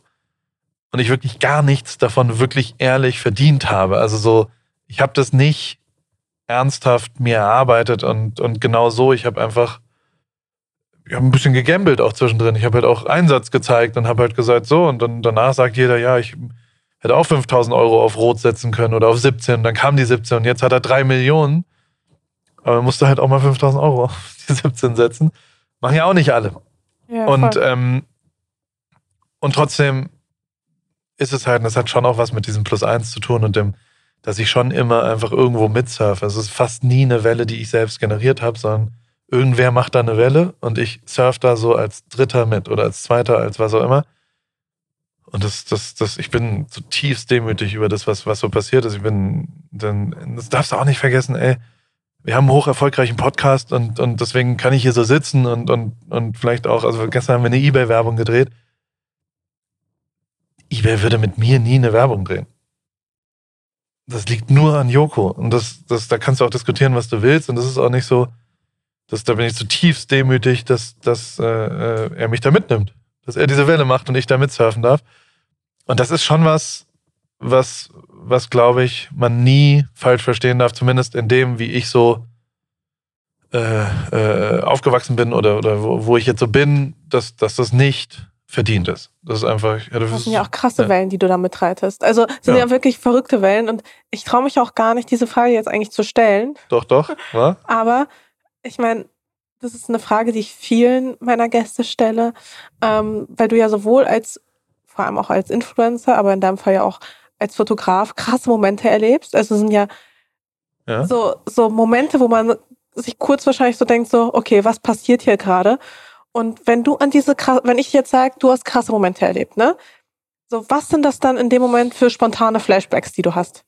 Also woran musst du dann spontan denken? Ich glaube, ich muss dran denken, dass ich tatsächlich genau darüber so irgendwann mal vor einem Jahr fünfter WM-Titel von Lewis Hamilton oder was auch immer, ich sitze in irgendeinem Flugzeug zu irgendeiner Party mit Puff Daddy und äh, schon wieder Dropping, Dropping, Dropping. Ja, nee. Dafür Ähm, ist jetzt die Frage auch da zum Droppen. versuche aber trotzdem diese Situation und ich sitze da und, und überlege mir halt, Alter, wie geil ist es, dass, dass du zufällig Fotograf geworden bist da drin, weil jedweder andere Mensch wäre ja nicht so nah dran. weil ich ja einfach mit dieser Kamera halt Mhm. so nah dran muss, dass ich, dass ich Teil des Ganzen werden muss, um diese Fotos herzustellen. Und dass ich neben Formel 1 Auto stehen muss und über, natürlich über vier Jahre ähm, jeden Mechaniker da kenne und die mich kennen und die hin und her schieben und kein anderer Mensch würde ja je neben einem Formel 1 während einem echten Dings oder in diesem Flugzeug oder was auch immer und wenn überhaupt, dann nur bei einem einzigen, weil das zufälligerweise dein bester Freund ist oder dein Partner oder was auch immer. Und dann erlebst du das einmal. Und es ist schon total wahnsinnig und es ist null geplant. Also ich saß doch nicht mit 18 da und habe überlegt, oh, welcher Beruf bringt mich nah an solche außergewöhnlichen Situationen? Fotografie, das ist ja toll. Es ist kompletter Zufall. Es ist einfach nur, dass das auf einmal, dass die Fotografie sich so, also dass meine Fotografie oder was auch immer, wie, wie man das sagen will, durch Nähe entwickelt, dass, das, dass ich da nah ran muss, dass das noch vor zehn Jahren waren in der Formel 1 nur Leute, die 100 Meter weg waren mit den größten Teleobjektiven. Jetzt sind nur noch, also weißt du so, Aber ist das, Das so, ist so ein Moment, wo du dann quasi im ja, aber Privatchat jetzt kommt der, der zweite Moment, der, der, der macht es wirklich völlig wahnsinnig und der, also so, es ist einfach, ich würde hardcore lügen, wenn ich das geplant hätte, sondern es ist alles nur zufällig passiert, dass ich Fotograf bin in dem Moment oder Videograf oder was auch immer, dass ich da die Insta-Stories oder bla mache und das, da bin ich zutiefst dankbar, dass ich es dadurch ja auch erleben darf. Und das zweite, was noch viel crazier ist, ist, dass ich, glaube ich, der Einzige in dieser ganzen Konstellation bin, der wechseln kann. Ich kann ja tatsächlich dann, ich habe das für Fußballer erlebt, dann habe ich es für Formel-1-Fahrer erlebt, dann habe ich es für Tour de France-Fahrer erlebt, dann habe ich es für, ich kann das Thema wechseln. Und das kann wirklich kein anderer auch nur annähernd. Wenn du der Partner, der Freund, der, der Physio bist, dann kannst du nicht den, du kannst es nicht nochmal. Du hast es einmal im Leben. Du hast einmal diesen Moment. Und ich kann in den unterschiedlichen Sportarten mit unterschiedlichen Leuten, mehrfach habe ich ihn jetzt schon erlebt. Ich habe, ich stand neben Materia auf dem Ostsee. Natürlich ist das crazy. Ich habe mit dem angefangen in Berlin. Da musste ich das Barpersonal bitten, vor die Bühne zu gehen, damit ich ein einziges Foto machen kann, das, was nicht so aussieht, wie es aussieht, wenn elf Leute bei einem Konzert bezahlen. Und fünf Jahre später mache ich ein Foto, wo 35, 38.000 Leute im Ostseestadion, größte Einzel-Rap-Show Deutschlands, äh, 50 Euro bezahlt haben. Weißt du? ähm, das erleben zu können und dann aber auch noch einen Fußball-WM-Titel erleben zu können, da, das übersteigt jedwede Vorstellung und dass das, das jeder, der da nicht demütig da sitzt und sagt, danke oder keine Ahnung, ich sitze dann da und grinse und denke mir, ja gut, was Leben. soll noch kommen? Also was, was soll denn jetzt noch kommen? Und, Mhm. und bin halt einfach nur, nur, nur äh, crazy dankbar. Und hoffentlich auch demütig, ja. Ich habe noch zwei Fragen. Ja, gerne. Ähm, die eine ist, ähm, hast du ein Guilty Pleasure? Also irgendwas Ja. so, wo man so denkt, so, okay, keine Ahnung, das ist halt richtig weird. Ja, Guilty Pleasure sind ja schon auch Frauen, finde ich. Also das, das kann man, kann man so, naja, aber das würde ich jetzt hier nicht sagen.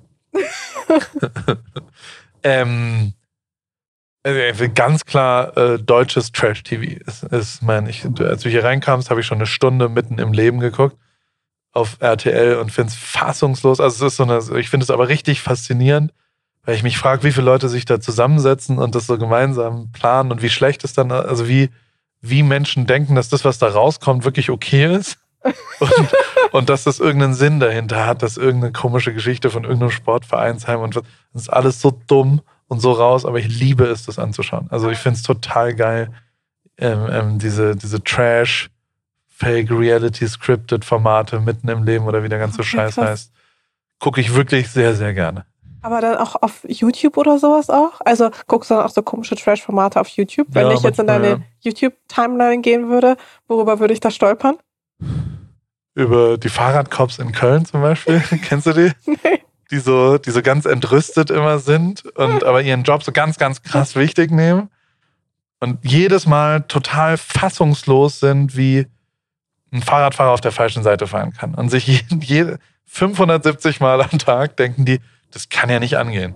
Der fährt auf der falschen Seite des Fahrradweges. Wie kann man nur? Und, und äh, das finde ich faszinierend. Das finde ich äh, unterhaltend, sich das anzuschauen und, und lacht dann. und. Aber keine Ahnung, das ist meine, meine YouTube-Timeline hat auch viel mit meinem Weed-Konsum zu tun. Also so, wenn ich so falsch abbiege im Internet, wenn ich, wenn ich kiffe, und ich kiff schon zwei, drei, vier Mal im, im Monat oder so, dann ist das, ja, dann ist das auch ein bisschen stumpf. Es ist zum, zur Entspannung dann, oder? Ja, und da finde ich sehr viele Sachen sehr lustig, die, runterzukommen. Die, äh, die, ja, die schon auch ein bisschen ironisch sind. Ich habe tatsächlich, ich habe, merke ich gerade, ich habe gelogen, ich habe tatsächlich noch, ein, also noch mal eine Frage. Ja, du hast aber zwei gesagt, alles gut. Ähm, interessiert. Ähm, was denken Menschen von dir, was einfach nicht stimmt? Dass ich mit Models schlafe. Dass ich fasst mich sehr an gerade, weil ich zweimal von indirekten Leuten irgendeine Scheiße gehört habe, die einfach wirklich. Es gibt nichts Unsexuelleres als Fotos zum Beispiel, also Fotoshootings. Hat nichts damit, ich verstehe, halbwegs reflektiert, aber es fasst mich sehr an, dass irgendwer irgendwas sagt und äh, das einfach nicht stimmt. Und in dem Moment, wo es nachprüfbar wird, alle immer einknicken, alle immer sagen, nee, das habe ich gar nicht gesagt. Mhm. Ähm, ich beschwere mich da jetzt so ein bisschen drüber, was natürlich auch dumm ist, weil, weil da gibt es nichts zu beschweren. Es ist natürlich klar, dass irgendwann irgendwas, wenn du Nacktfotos rausbringst auf Instagram, wenn du so tust, wie ich tue, ist mir schon klar, dass irgendjemand dann mal sagt und die knallt da bestimmt alle weg. Und ich, also, es ist auch wirklich ein oft geführtes Gespräch ähm, mit anderen Männern, die so sagen, und? Und nach dem Shooting kannst du dann, ich sag's immer, seid ihr dumm oh, und ist es? Und ja. fairerweise gibt's ja leider auch äh, in den letzten acht Jahren genug beschissene Geschichten von beschissenen Fotografen, die, ähm, die, und also hat auch dazu geführt, dass ich da keinen Bock mehr drauf habe, weil, weil, ich, weil ich mich nicht in die Position setzen will. Äh, ja, das, das nervt mich schon sehr hart gerade und ist einfach wirklich 0,0 wahr. Also ich habe noch nie irgendeine Frau nackt fotografiert, die nicht von sich aus davor besprochen, da Lust drauf hatte. Ich würde nie irgendjemand reinquatschen und überreden und ich habe noch nie irgendwen besoffen fotografiert. Also weißt du, so ist auch so eine Gründe. Ich habe noch nie nachts, komm, wir gehen jetzt noch aufs Hotelzimmer und machen Nacktfotos, sondern das ist, wenn dann morgens um 10 und ich versuche eine Geschichte zu erzählen und ähm, die gelingt mir auch oft nicht, aber trotzdem hat das wirklich, also ja, nervt mich und, und stimmt nicht. Und äh, dass ich. Ah nee, das stimmt. Äh, glaube, also. Ja, was kommt jetzt? Ich bin in gespannter Erwartung. Naja, der, der. Nee, ich, ich war bei, bei Einzelgeschichten, die was auch immer. Ich glaube, also ich hatte jetzt letztens schon wieder so eine Situation mit einem sehr guten Freund von mir, der mich, der mich dann, als ich befreit wurde, am Anfang in Hamburg, äh, äh, in Heidelberg, kam nämlich versuchen zum Fahrradfahren. Und ich gebe mir das schon sehr intensiv, was ich so tue. Weißt du, also ich lebe schon echt mit viel Ereignisdichte. Also so da, da, da, da, da, da, da, da. Und am dritten Tag habe ich so aus Gag gesagt, morgens um sieben, weil ich so ein bisschen müde war, weil ich so, komm, uns gibt einen Fahrradfahrer, der ist irgendwann gestorben an Kokainkonsum. Und dann habe ich gesagt, so, ey, komm jetzt vom, vom Radfahren, nehmen wir eine Line Koks. Und zwei Tage später kam der ganz ernst zu mir, mein Kumpel, der sehr eng mit mir ist, und hat gesagt, sag mal, Paul, jetzt, jetzt mal ehrlich, nimmst du Kokain? Und äh, ich nehme kein Kokain und ich bin halt einfach nicht ganz dicht von meinem Kopf her. Aber das ist auch was, was ich echt oft höre, dass ich, äh, dass ich koksen würde. Weil ich glaube, ich so ein bisschen zwei, drei Züge von Koksern habe und, und die Intensität so hoch ist, aber hat leider nichts mit der Wahrheit zu tun. Oder vielleicht auch. Ich habe mich auch schon immer gefragt, ob ähm, nicht tatsächlich so Faktoren oder so Eigenschaften wie so ADHS oder sowas extrem berufsfördernd auch sein Total, können. Total, hundertprozentig. Wenn du so die ganze Zeit so das Gefühl hast, das beobachte ich auch bei sehr erfolgreichen Influencern teilweise oder Musikern, ja die haben halt, glaube ich, auch echt so ein bisschen ADS oder sowas, weil die performen auch und die haben Was so eine Energie haben, ist FOMO. Auch. Das vereint, glaube ich, alle. Ah. Ähm, die echt Angst haben, was zu verpassen. Ich glaube aber auch, dass. Ey, keine Ahnung, mit dem gleichen habe ich darüber diskutiert, dass man so. Oder dieses, was wir vorhin kurz besprochen haben, warum muss man Samstagmorgens um neun was machen?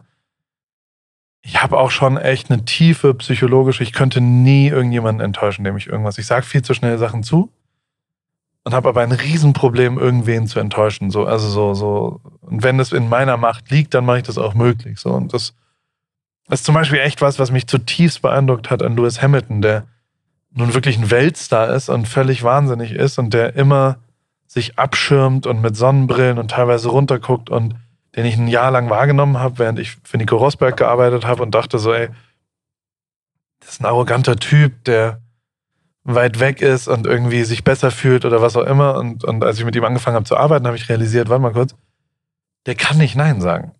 Wenn der irgendeinen Mensch sieht, der irgendwas von ihm will, dann gibt er dem das. Also, ob das ein Autogramm ist, ob das ein Video ist, ob das was auch immer, wenn jemand ihn das fragt und sein einziger Weg zu überleben, weil in seiner Welt alle Leute was von ihm wollen. Wirklich ja, alle. Von der Bedienung bis in Dings, bis in was auch immer. Und das ist, das ist, Will Smith ist übrigens auch so. Wenn du mit dem, mit dem drei Tage gearbeitet, irgendwo, was auch immer, da gibt's kein Zurückhalten mehr. Da gibt's niemanden, der nicht dann ein Foto mit dem will.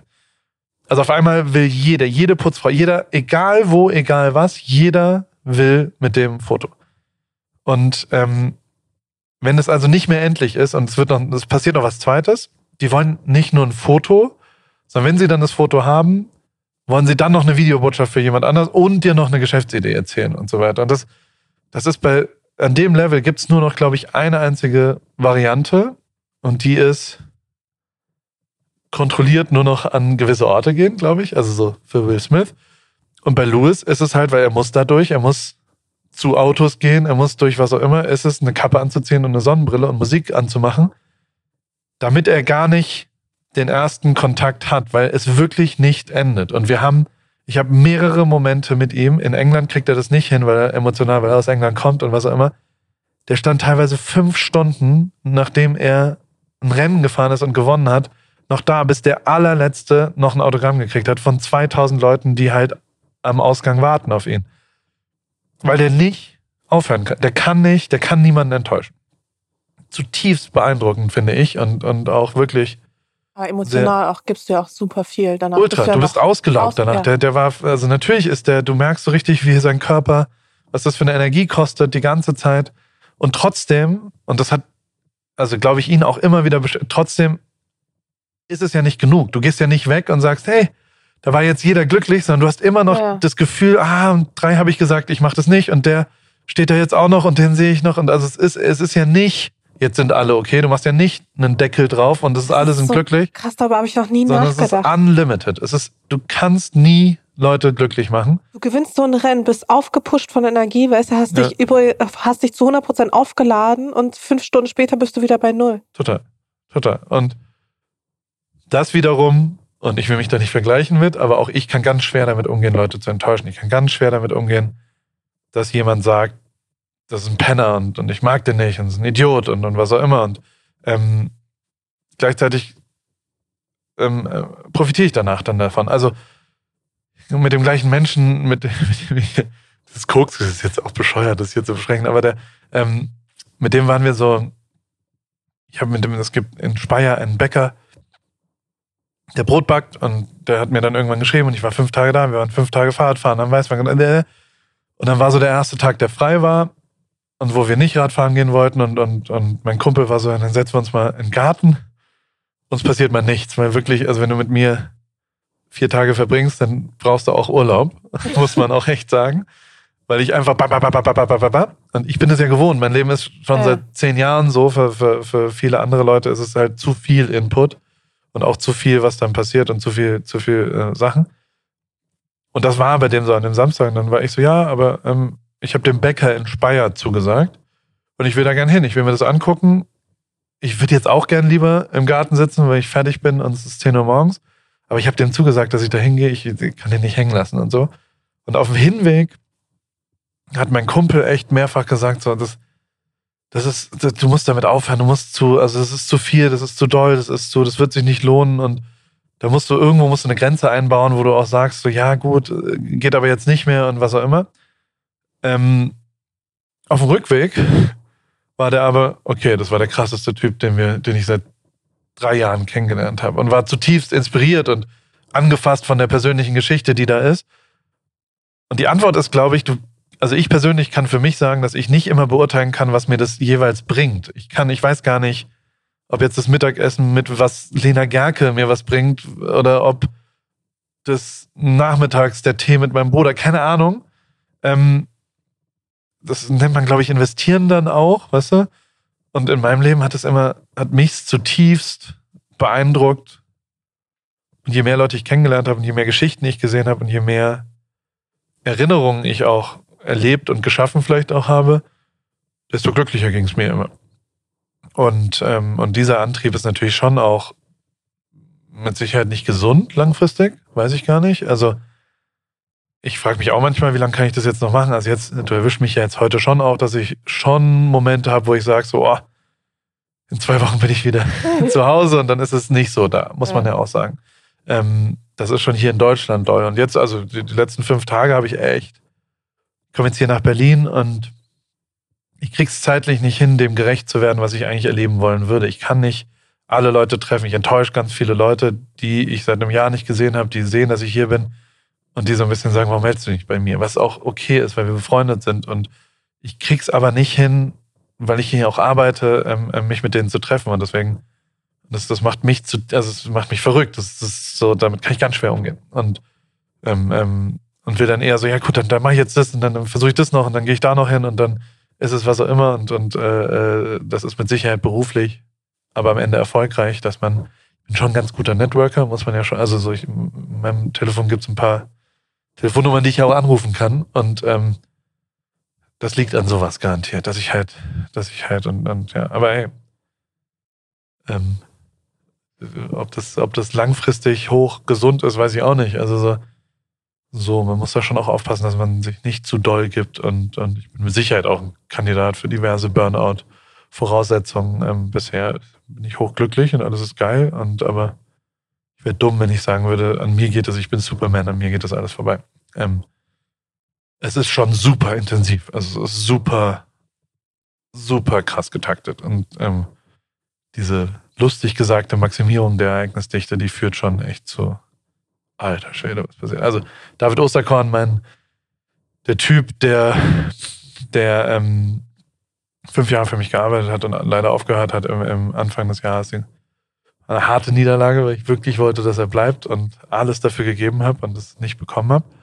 Ähm, der hat, aber wir sind noch befreundet und das cool und hat mich auch besucht und, und hat dann so nach einer halben Stunde, nach zehn Minuten oder so, hat er gesagt so, Alter, in den letzten zehn Minuten ist schon mehr passiert als in den zwei Monaten, in den letzten zwei Monaten.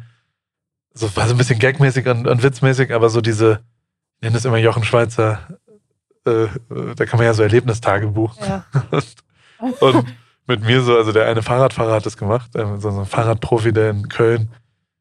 Da waren wir, glaube ich, an einem Tag mit Sido essen, mit Tommy Schmidt äh, Kaffee trinken, 180 Kilometer Fahrrad fahren, mit Sarah Lombardi auf dem Fahrrad und also der war abends, saß der da und hat gesagt, ich weiß gar nicht, was heute passiert ist.